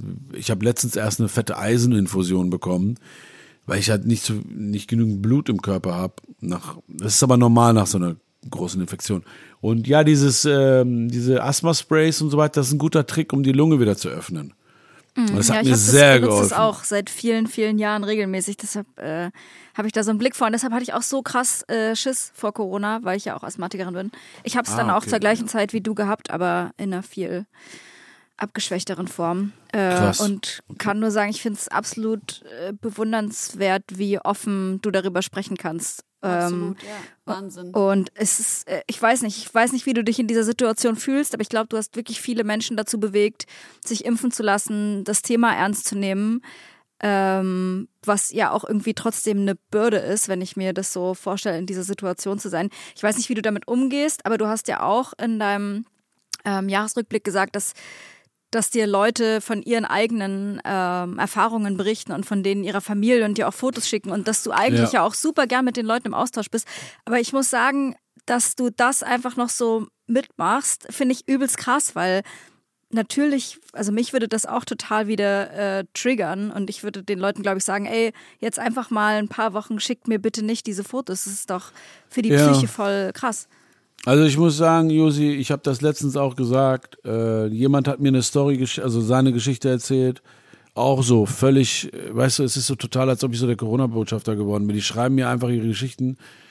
Und äh, das war dann so, dass der Vater von dem Typen, also ein Junge aus meiner Stadt schrieb mir, dass sein Vater genau in derselben Station ist, wie, wie ich war. Und dass der intubiert wurde und dass er, dass er vermutete, dass er das nicht wollte, aber der verspricht halt kein gutes Deutsch. Die haben ihn bestimmt überredet. So schrieb er mir. Und dann, das hat mich so getriggert, Alter. Das hat in dem Moment. Und man denkt ja immer, Triggerwarnung, das ist was für Schwache. Aber Alter, das hat mich so zurückgeholt. Ne? Ich war in dem Moment kurz wieder da und habe mich gegen Intubation gewehrt, weißt du, so in dem Moment. Mir hat dann wieder, mir hat dann geholfen, also was mir geholfen hat, war einfach die Nachricht zu öffnen und mit dem Typ normal zu schreiben. Ich habe den geschrieben, was macht der da, wie alt ist der, was hat der, was hat er für einen Horowitz-Wert, was hat er für einen, schick mir das, schick mir dies, schick mir das. Ich weiß nämlich, ich bin kein Arzt. Übrigens, das sage ich den Leuten auch immer, wenn die mir zu viele Fragen stellen. Sag ich, aber, ey, Leute, ich bin kein Arzt. Ich kann dir nur sagen, wie ich es gemacht habe. Oder wie ich es versucht habe. Aber ich weiß, was hilft, was psychologisch hilft. Es ist nämlich dieses Kümmern. Selbst was, wenn ich das, was ich sage, gar nicht hilft. Wenn ich dem sage, schick mal die Schuhgröße von deinem Vater und nicht sage, schick mir die Lungendaten oder was oder oder was für eine Sauerstoffsättigung hat, der habe ich gefragt. Tut gar nichts zur Sache. Aber ich weiß, ich kenne das von mir und ich kenne das von Situationen, das hat ihm geholfen. Dieses, da kümmert sich jemand. Weil er hat, weißt du, was das Schlimmste ist in der Intensivstation? Keiner kann dich erreichen großartig. Also ich hatte ja mein Handy, aber der, sein Vater hat kein Handy. Übrigens ist er in, der, in Koma, ins künstliche Koma gestellt worden. Also der kann mit ihm nicht reden. Mhm. Die Ärzte sagen ihm voll wenig Infos, sagte er. Die sagen nur, ey, 50-50 Chance. Wahnsinn. Das hätten die dem Vater auch gesagt. Mehr können die dem nicht oh sagen. So. Also, und der sitzt zu Hause mit der Familie und er weiß nicht. Und ich weiß, ich kann dem, ich kann dem überhaupt nichts sagen. Ich bin auch kein Arzt. Aber ich kann ihm helfen, indem ich, indem ich so ähm, ihm das Gefühl gebe, er tut gerade was. Indem ich ihn frage, wie alt ist dein Vater? Ja. Hat er eine Vorerkrankung? Aber wie krass, dass es einfach deine Aufgabe gerade ist für eine völlig fremde mhm. Person. Und das ist, glaube ich, das, was Josi meint, nach all dem, was du gerade selber durchgemacht hast, wie abgefahren das ist. Es ist, ja, ja, voll. Ich habe ich hab schon Zeiten, wo ich auch sage, ey, ich würde am liebsten, am liebsten die Instagram-Highlights löschen, die ja. Fotos löschen und damit nichts zu tun haben mehr. Ja. Damit ich auch total, dass ich das auch vergessen kann. Ja. Aber ich, ich merke, es ist einfach, ey Mann, mir hat gerade noch vor, was haben wir heute, vor maximal vier Tagen, fünf Tagen schrieb mir jemand ähm, aus Duisburg oder Oberhausen, auch ähnliche Story. Ja, ich, ich weine jeden Tag, ich habe noch nie oft an den Tod gedacht bin hier auf der Intensiv, die sagen zu mir, du, du musst in künstliche Kummer, Ruth, genau wie bei dir, ich will das nicht, bla bla bla. Ein erwachsener Typ, Alter, 30 Jahre alt. Naja, lange Rede. Und da habe ich ihm auch geschrieben. Ich habe ihm geschrieben, guck mal, du kannst jetzt weinen, wie viel du willst, es ist auch keine Schande, alles ist gut, aber irgendwann musst du anfangen zu kämpfen, weil das wird sonst nichts. Und er hatte dasselbe wie ich mit der CPAP-Maske und so. Und ich habe gesagt, nimm diese scheiß Maske, fick die Mutter davon und dann fang mal an, nimm dir einen Zettel, schreib eine To-Do-Liste für Sachen, die du machen willst, wenn du rauskommst. Das ist, das, das ist ja am Ende des Tages, was dich am Leben hält, weißt du? Nicht, dass du die ganze Zeit denkst, oh, wie schaffe ich das hier? Ich habe Corona, ich habe hier, ich bin hier mal allein. Nein, ich habe ihm gesagt, was machst du denn so? Ja, ich mache, äh, äh, was hat er gemacht? Immobilienberater äh, oder Immobilienkaufmann oder sowas. Dann habe ich ihm gesagt, ja, was ist denn deine Lieblingsimmobilie? Was ist denn das so? Schreib mal auf, was du eigentlich schon immer mal kaufen wolltest oder was du nicht bekommen ja. hast. Ja. Oder mach eine To-Do-Liste. Äh, welches Mädchen hat immer Nein gesagt?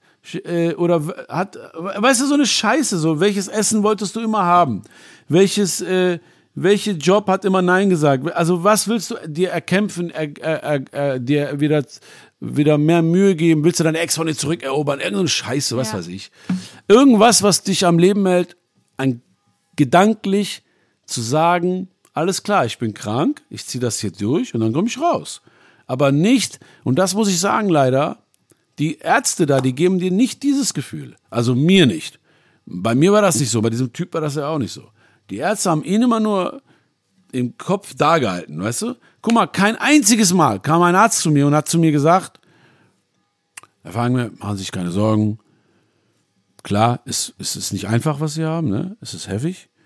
Guck mal, ich als Arzt, ich habe mich neben mich gesetzt, meine Handfläche genommen, als ich dahin kam mit, äh, mit, mit, äh, mit, Gripp, mit, mit grippalen äh, äh, Symptomen und ich war völlig im Arsch. Ja, der nimmt meine Hand und sagt, hör mal, äh, wie heißt du denn? Ja, fragen wir, wie heißt du mit Vornamen? Bruce. Ah.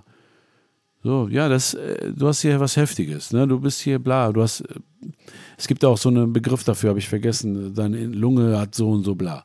Ja, ist scheiße, aber wir hier versuchen unser Bestes, ja. um dich wieder am Start zu bringen. Siehst du die Leute hier? Das ist der, das ist der, das ist der. Wir haben das schon ein paar Mal gemacht. Wir versuchen unser Bestes, dich am Start zu bringen. Übrigens, mein Name ist so und so, bla bla bla. Was machst du denn normalerweise? Ah, okay, ach, du bist Journalist. Ah, okay. Ah, locker. Okay, bla bla bla.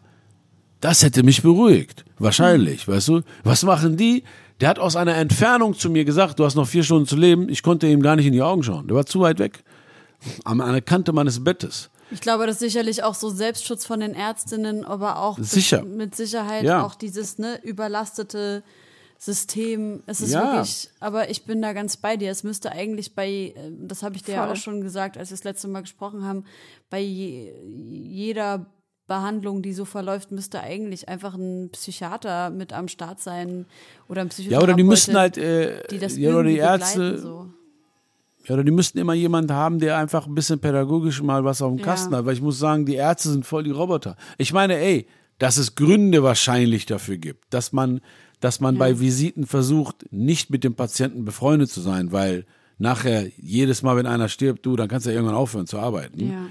Ja. Äh, ne, das verstehe ich schon, dass die so Techniken haben, dass die abarbeiten, dass sie völlig überfordert sind. Das alles es sind Sachen, die sind mir klar. Das habe ich ja auch gesehen, weißt du? Ich sage nur, so wäre es wahrscheinlich einfacher gewesen für mich. Ja. Viel, viel einfacher. Also wirklich viel einfacher, dran zu glauben, dass ich gesund werde. Diesen Glauben haben die mir mindestens die erste Woche null gegeben. Null. die Mein haben mir Gott. nicht mal gesagt. Das bringt die ja mir auch nicht gar nichts, ne? Es Das ist ja bringt nicht ja so, als äh, ob die haben- dir jemand dir sagt, du wirst gesund und dann, dann wirst du nicht gesund und dann sagst du, äh, hier, äh, ich mache jetzt ein, ein Und- ich zeig euch jetzt weißt an. Du, ja, und es ging auch gar nicht darum, dass sie mir sagen, ja, wir machen dich gesund, sondern hey, pass auf, wir geben unser Bestes, Ja. dich am Start zu bringen. Ne? Mach dir mal nicht so viele Sorgen, klar, du bist krank. Es ist jetzt halt so, wir ziehen das jetzt hier durch, wir ziehen hier an einem Strang. So war das nicht, Mann. Es war eigentlich eine dauernde Diskussion.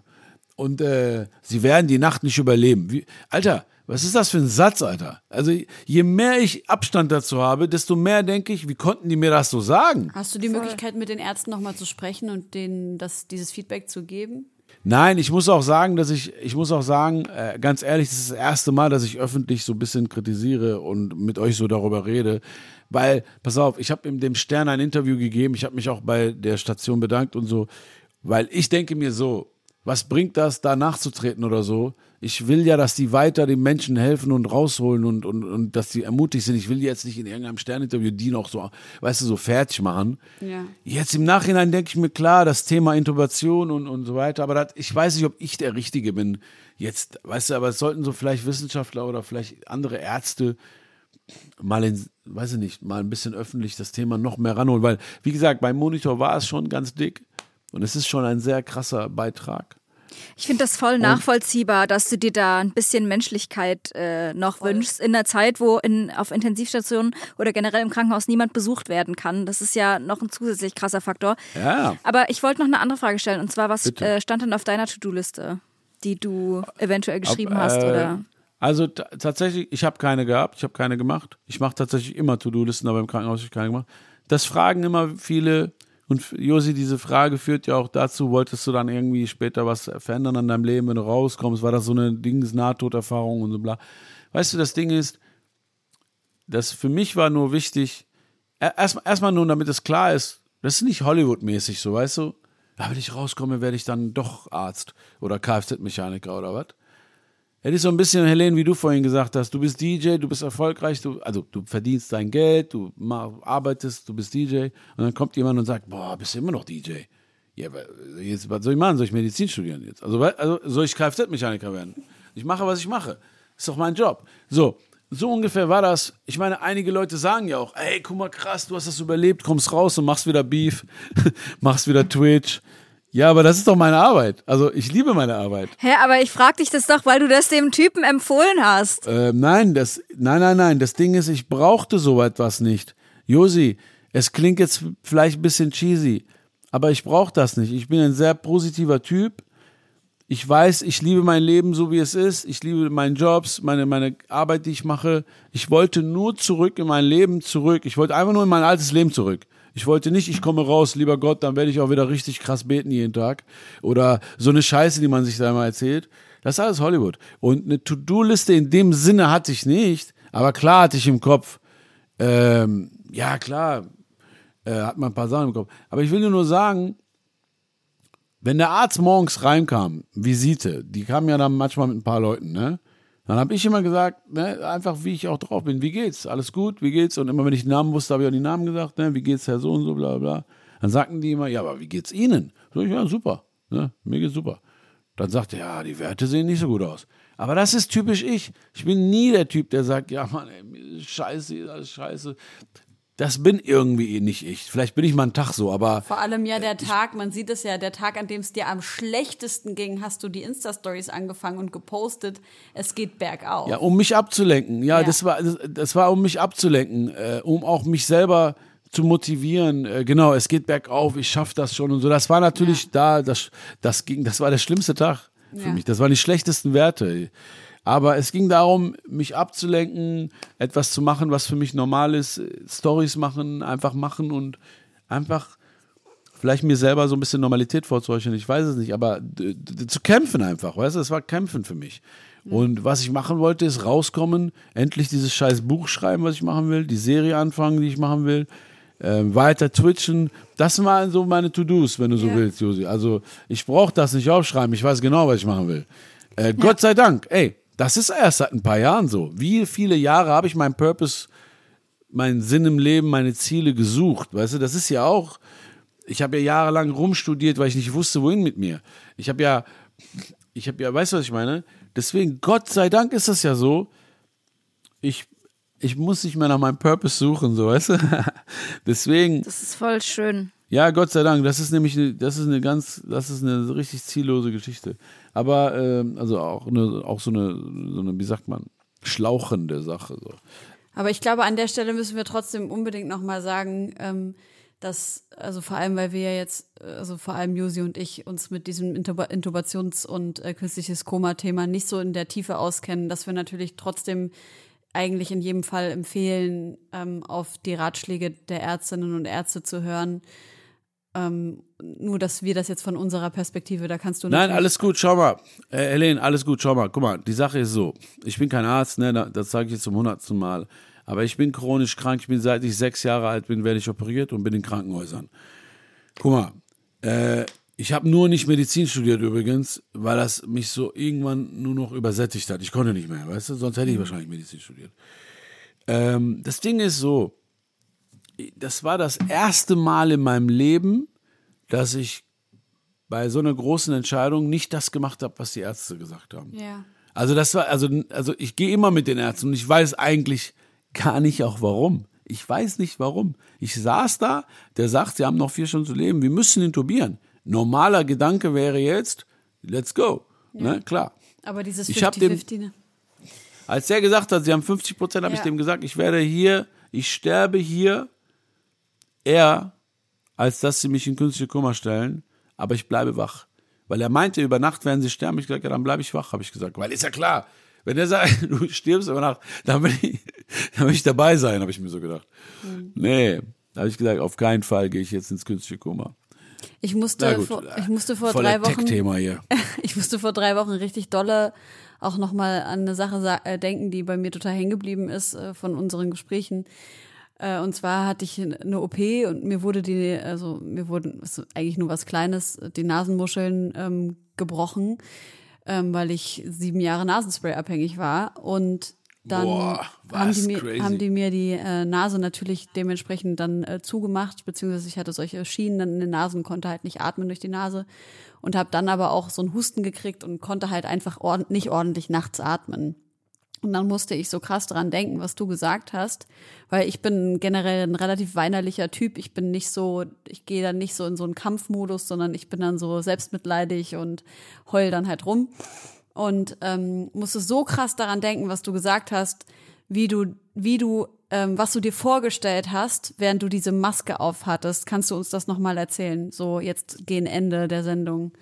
Ja, die Sache ist einfach, ähm, ich habe das, ich habe einfach ähm, es gedreht. Schau mal, ich habe es einfach gedreht. Guck mal, die Maske war am Anfang mein Feind. Das war so, du musst dieses Schmerzmittel nehmen mäßig, so, du musst diese Tabletten nehmen mäßig, so, ah, ich will nicht, die schmecken scheiße. So war das Gefühl mit der Maske. Ich wollte die Maske nicht. Das war wirklich unerträglich. Da presst dir einer mit Gewalt Luft rein. Du kannst nicht atmen, du musst dagegen atmen. Und am Anfang war das völlig un unmöglich.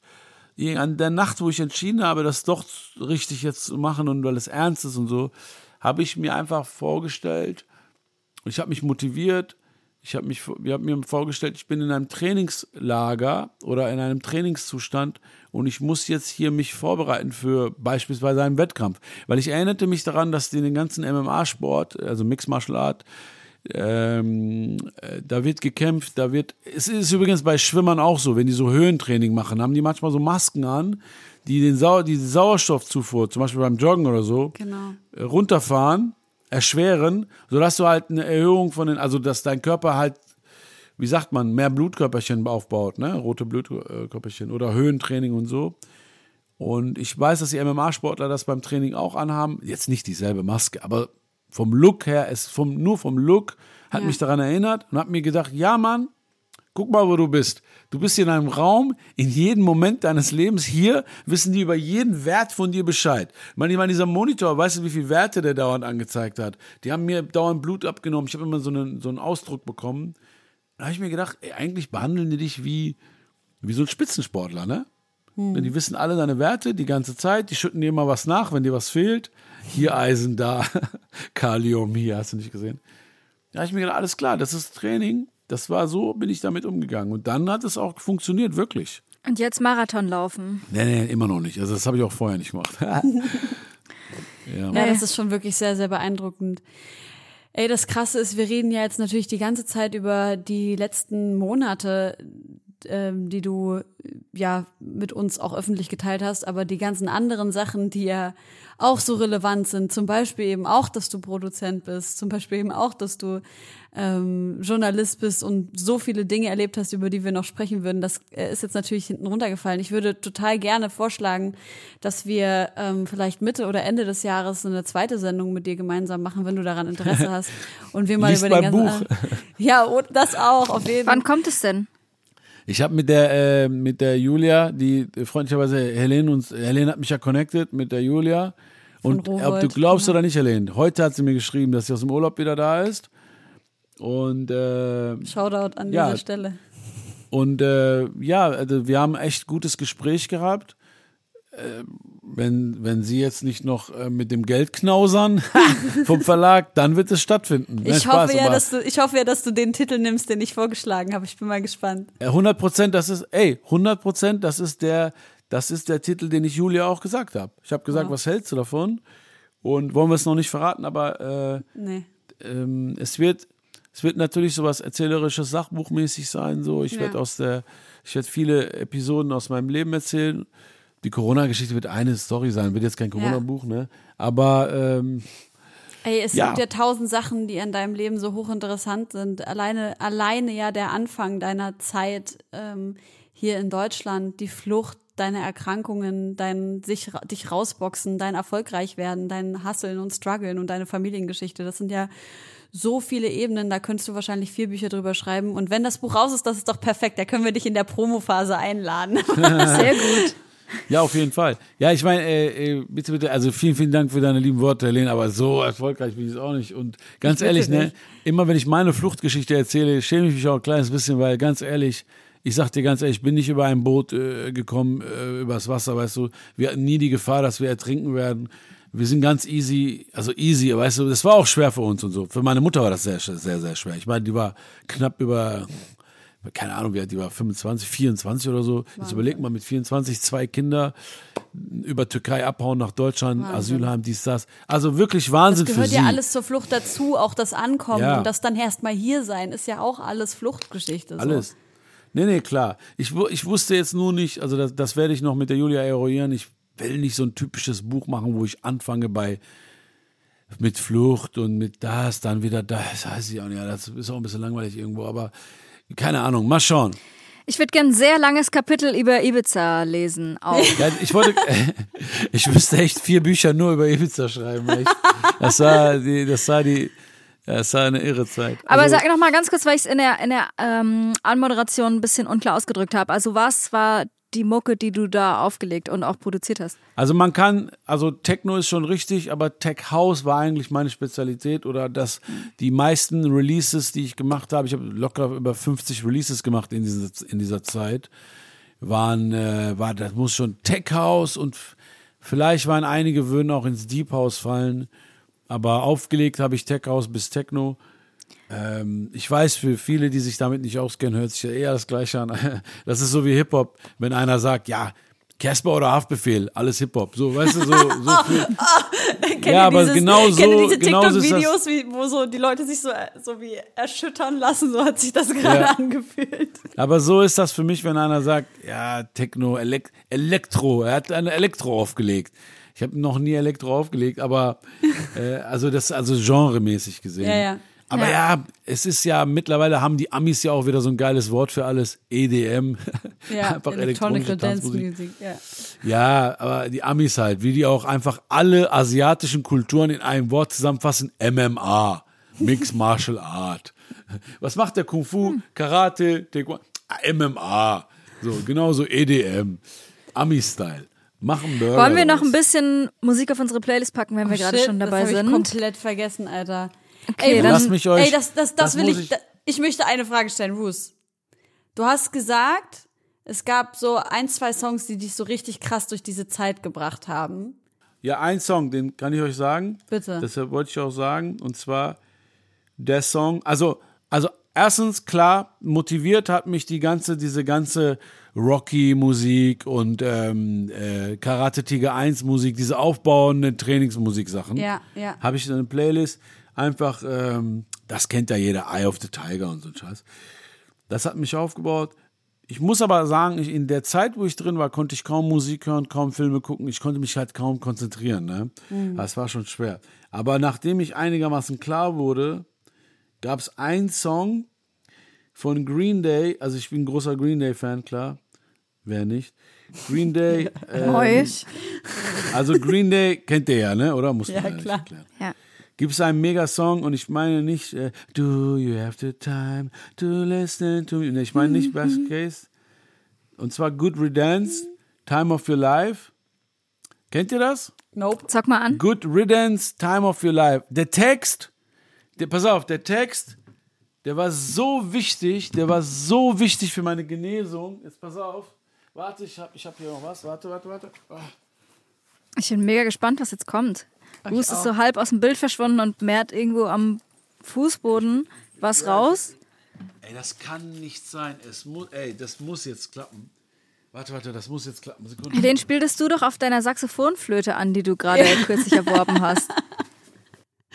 Es ist wirklich ein weirdes Ding. Ich war auf dem Markt in London und habe einfach, da war einfach so ein random Dude, der so ähm, Saxophonaufsätze auf so äh, Bambus-Dinger drauf gemacht hat und hat, denn das The Saxoflute. Und ähm, ist er, hat er hat gesagt, er hat dieses Instrument erfunden und das habe ich dann gekauft, weil das fand ich ganz nice und er hat mir das vorgespielt und dann habe ich mich äh, besungen gefühlt und dann war ich so, let's go. War auch voll, also voll. Da ist es. Ich hab's, ich hab's, ich hab's, ich hab's, ich hab's, ich hab's. Also, pass auf. Seid ihr da? Wir Ja. sind da. Also der Text von diesem Song ist halt sehr, sehr wichtig, weil wenn du in so einer Situation bist, fragst du dich natürlich auch die ganze Zeit, ne, warum, hat, warum hat mich das getroffen? Warum bin ich in der Situation? Auch mit meiner Krankheit ist das ja auch so. Man könnte sich ja den ganzen Tag Zeit verlieren, indem du dich fragst, warum habe ich das? Aber bei diesem Text ist es, ihr müsst euch das geben, ich kann es euch gar nicht wiedergeben. Dann habe ich von meiner Community dieses Armband hier geschenkt bekommen, von meiner Twitch-Community. Liebe Grüße. Die haben mir so ein Armband gekauft oder geschenkt und haben da drin ein sehr, wichtigen Zita ein sehr wichtiges Zitat aus dem Text von Good Riddance reingeschrieben. Ach, schön. Was steht da? Krass. Das ist, also da steht, also ihr müsst den Song kennen, aber da steht Time grabs you by the wrist and directed, di directs you where to go. Directs you where to go. Also die Zeit wird es zeigen, ne? Die Zeit wird äh, alles äh, heilen. Aber es gibt äh, wirklich, der Song ist unglaublich. Der ist auch nicht so cheesy, wie ich den jetzt erklärt habe. Schön, den packen wir auf die Playlist. Hast du noch einen Wunsch für unsere Playlist? ist egal was für ein Genre, egal was. Klar, egal was Ja. du willst. Tech House. EDM. Einfach positive Mucke. Wobei, äh, weißt du, was immer geht eigentlich? Das geht immer. Wenn man ähm, Techno und Tech House hört, das Geile daran ist, die, der, die reden nicht, da gibt es kein Wort, da gibt es Ja. keine Sprache. Kannst dich selber, kannst dir selber reininterpretieren, was du, was du drin haben willst. Josi, was hast du denn mitgebracht für Mucke? Ähm, also mein erster Wish ist ähm, neuer Song von Bonobo und Joji oder Yoji. Äh, der heißt From You und das ist ähm, geil, weil Bonobo jemand ist, der eigentlich aus dem elektronischen Bereich kommt, aber viel akustische äh, Instrumente schon immer benutzt hat und irgendwie so eine ganz, ganz geile Kerbe in Hip-Hop geschlagen hat durch äh, KünstlerInnen, die er gefeatured hat. Der neue Song From You, der ist äh, unheimlich schön. Ihr solltet jetzt direkt drüber gehen und euch das anhören, wie schön der ist und was für einen guten Musikgeschmack ich da wieder bewiesen habe. Der nächste Song von äh, Stromae, äh, L'Enfer. Ja. Nee, nee, ach, alles gut, alles gut. Ich liebe den auch sehr. Ich muss sagen, ich Es ist wahnsinnig äh, krasse Promoaktion gewesen. In der, in der französischen Nachrichtensendung hat er auf eine Frage der Nachrichtensprecherin ähm, mäßig, wie es ihm geht, mit diesem Song geantwortet. Ähm, der heißt auf Deutsch Die Hölle und handelt auch wie andere Songs von ihm äh, über Ängste, Panikattacken, Angstzustände und auch äh, Suizidgedanken. Also es ist äh, wahnsinnig krass und ähm, emotional. Und wenn ich das so lese, wie er über seine Panikattacken spricht und dass er deshalb seine, seine Tour absprechen musste und äh, keine Ahnung, ich bin mega berührt davon, weil ich vieles davon irgendwie nachvollziehen kann. Und der hat zum Beispiel auch ein sehr kluges Zitat gesagt ähm, in dieser Sendung. Auch wenn man Träume verkauft, bleibt es ein Beruf. Und wenn man zu viel arbeitet, wie in jedem anderen Beruf auch, kann es zu einem Burnout kommen. Und das ist, äh, ich finde das sehr krass, dieses, auch wenn man Träume verkauft, bleibt es ein Beruf äh, sehr, sehr, sehr wahr und sehr, sehr äh, klug und krasser Künstler. Und als dritten Song hätte ich gern noch ähm, Lava von Mauli, einfach weil es ein schöner Dachit ist und der Boden Lava ist. Ich habe ähm, Joski von Kalash Kriminell mitgebracht oder Joski, ich weiß es gar nicht. Ähm, das ist ein Track von 2020. Ich habe den die letzten Tage so krass gepumpt und ich habe so Bock einfach wieder nach Frankreich zu fahren und äh, mir harten französischen Straßenrap zu geben und dort mit äh, Leuten rumzuhängen, mit denen ich früher rumgehangen habe, wenn ich mal in Frankreich war. Also da habe ich die letzten Tage richtig, richtig, ach, keine Ahnung, Alter, ich will einfach wieder raus, Mann. Es geht mir wirklich so auf den Sack. ähm, und dann Ja, habe ich, dann habe ich noch einen Song, der mich super krass berührt.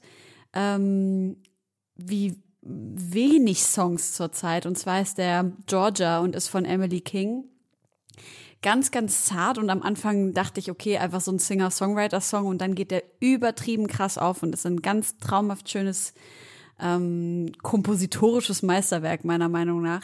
Und ich glaube, damit können wir die heutige Sendung auch eigentlich abschließen. Ihr könnt direkt rüber in die Playlist switchen und Ja. euch geben, was wir hier draufgelegt haben für euch. Aber Ruth, welchen Reifen wechselst du denn heute noch wohin? Äh, ja, mein Auto muss Winterreifen draufkriegen. Es ist äh, fast Januar. Nee, es ist fast Februar, wollte ich sagen. äh, es ist viel zu Ja. spät, du kannst es lassen jetzt. Nee, der Typ ist noch da. Ich habe mich schon gefragt. Der wartet auf mich. Okay, das ist gut, dann lass ihn Nein, das war sein Fehler. Ich war, ich war schon vor einiger Zeit da und der, der, der Blödian, Alter, der hat, der hat, mein Auto hat hinten größere Reifen als vorne, sagen wir so, und der hat halt das verpeilt und hat äh, falsche Reifen bestellt. Und jetzt muss er da, da durch, jetzt müssen wir das machen und fertig. Ist jetzt auch keine große Sache. Es- es Tut das auf die Maschine und dann fertig. Bist du im Proberaum oder wo bist du da, Josi? Ich bin im Studio, ja. Bei dir läuft Studio so, dies, das. Ja, es ist äh, übelst schön, während Corona ähm, dieses Studio zu haben. Ich liebe das ganz doll, jeden Tag hier sein zu können. Liebe Freunde, lieber Ruth, vielen, vielen Dank, dass du in deinem ja auch noch nicht komplett genesenen Zustand dir so viel Zeit genommen hast, um mit uns zu sprechen, dass du diese Dinge mit uns geteilt hast. Ich möchte an dieser Stelle noch sagen, ähm, das ist vielleicht, das, das dürfen wir vielleicht gar nicht vergessen. Ähm, Ruth, das Thema Impfen. Du warst geimpft, richtig? Ja. Aber die letzte Impfung war über sechs Monate her. Länger sogar. War, glaube ich, Du warst mit einer der ersten, der geimpft wurde, weil du richtig hohe Risikogruppe warst, ne? Das ja. heißt ich also, habe liebe das schnell Freunde, gemacht, weil ich Angst hatte, genau. Wenn ihr, wenn ihr, das, das, das war ja noch nicht mal die Zeit, wo man sich hat boostern lassen können, ne? Das war ja, hat ja gerade so angefangen mit, ey Leute, geht euch boostern. Man Und- wusste das auch, glaube ich, noch nicht so genau. Also Ja. erst als, also jetzt, jetzt ist es ja so ein bisschen mehr das Thema. Das war da noch nicht das Thema. Aber Ja. man muss sagen, also nur damit das klar ist, äh, ich habe mich impfen lassen Ähm, viele schreiben, ja, Ruth, du siehst ja, das hat ja dann doch nichts gebracht irgendwie. Man muss sagen, die Leute müssen verstehen, äh, Impfen heißt nicht 100% Schutz, das ist genau wie beim Kondom. Aber es ist ein sehr hoher Schutz. Ja. Aber es kann trotzdem immer mal passieren, dass ein scheiß Kondom platzt oder du über die grüne Ampel läufst und trotzdem angefahren wirst. Das kann Ja. nun mal passieren. Wir versuchen nur, statistisch gesehen, die Chance, die Chance zu erhöhen, dass wir überleben. Nur darum geht's. Ja. Die Leute, die mir mal schreiben, ja, aber das, das funktioniert nicht, das. Ja, aber die Sachen zusammen funktionieren besser. Ja, noch das zusammen funktioniert besser und so weiter. Ne, also ich, ich, ich habe da jetzt nicht so, dass ich, also ich bin jetzt nicht auf dem Trichter, ja, impfen hat nichts gebracht, ich lass mich auch nicht mehr impfen. Sobald ich wieder darf, ich darf ja jetzt nicht, ich bin ja immun. Ja. Gott sei Dank, ein paar Monate bin ich immun, danach wird das wieder zurück und dann werde ich mich boostern lassen. Ja. Also, liebe Freunde, lasst euch alle boostern. Und lasst euch nichts äh, einreden, was das angeht. Science is amazing, liebe Leute. Glaubt an die Wissenschaft. Lasst euch Erst- und Zweitimpfen, dann lasst euch boostern nach ein paar Monaten. Und passt weiterhin auf euch auf. Bruce, vielen, vielen Dank, dass du so Danke euch, vielen Dank. intim mit uns äh, deine, deine Geschichte geteilt hast. Wir freuen uns auf dein Buch und wir freuen uns auf äh, Ja. hoffentlich noch in diesem Jahr, wenn du möchtest, ein zweites Gespräch, in dem wir dann über dein Buch sprechen werden. Über Ibiza. Ibiza. Gerne. Vielen Dank, vielen Dank für die Einladung. Äh, haut rein, gibt Gas, wir, wir äh, hören uns. Bis Schönen ganz bald Abend und gute. Besserung Danke. weiterhin. Genau, von Danke, Herzen. bis dann. Bis dann. bald, Josi. Ciao. Zu guter Letzt wollen wir natürlich nicht vergessen, in der ersten Sendung dieses Jahres eine Organisation vorzustellen in unserer Rubrik Was können wir tun? Und diese Organisation, die sich heute bei uns vorstellen möchte gleich und wird, heißt Periodensystem und die bieten niederschwellige Hilfe für menstruierende Personen in Not an und ähm, tun alles, um zur Periodenarmut aufzuklären und alles, was äh, ums Thema Menstruation geht, äh, für Menschen, die nicht ständig den Zugang dazu haben. Und ich glaube, das ist sehr, sehr wichtige Arbeit. Wenn, ihr, wenn euch das interessiert, checkt auf jeden Fall deren Instagram-Profil ab und ihr könnt die auch supporten, denn das ist, glaube ich, ein Thema, was noch nicht überall auf dem Schirm ist. Und deshalb jetzt hier für euch die lieben Leute vom Periodensystem. Und ich hoffe, ihr habt einen wunderbaren Start in dieses Jahr. Wünsche nochmal gesundes Neues. Und wir hören uns in zwei Wochen wieder.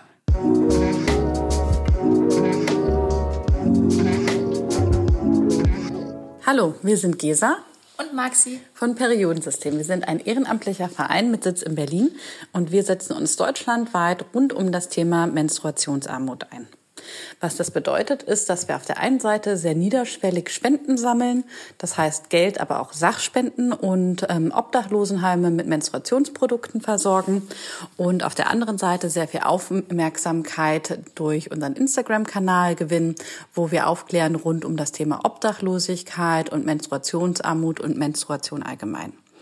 Unser Ziel ist, dass wir das Thema sichtbarer machen in Deutschland und auch die niederschwellige Versorgung sicherstellen von öffentlichen Institutionen und Einrichtungen, wie jetzt Schulen, aber auch soziale Einrichtungen. Wenn ihr uns unterstützen wollt, könnt ihr das sehr gerne machen, indem ihr Periodensystem folgt auf Instagram, indem ihr spendet, auch gerne Sachspenden. Das heißt, wenn ihr noch eine offene Packung Tampons rumliegen habt, die ihr nicht mehr verwendet und natürlich auch direkt bei uns euch engagiert, wenn ihr Lust habt, auch eigenen Content zu liefern. Thank you.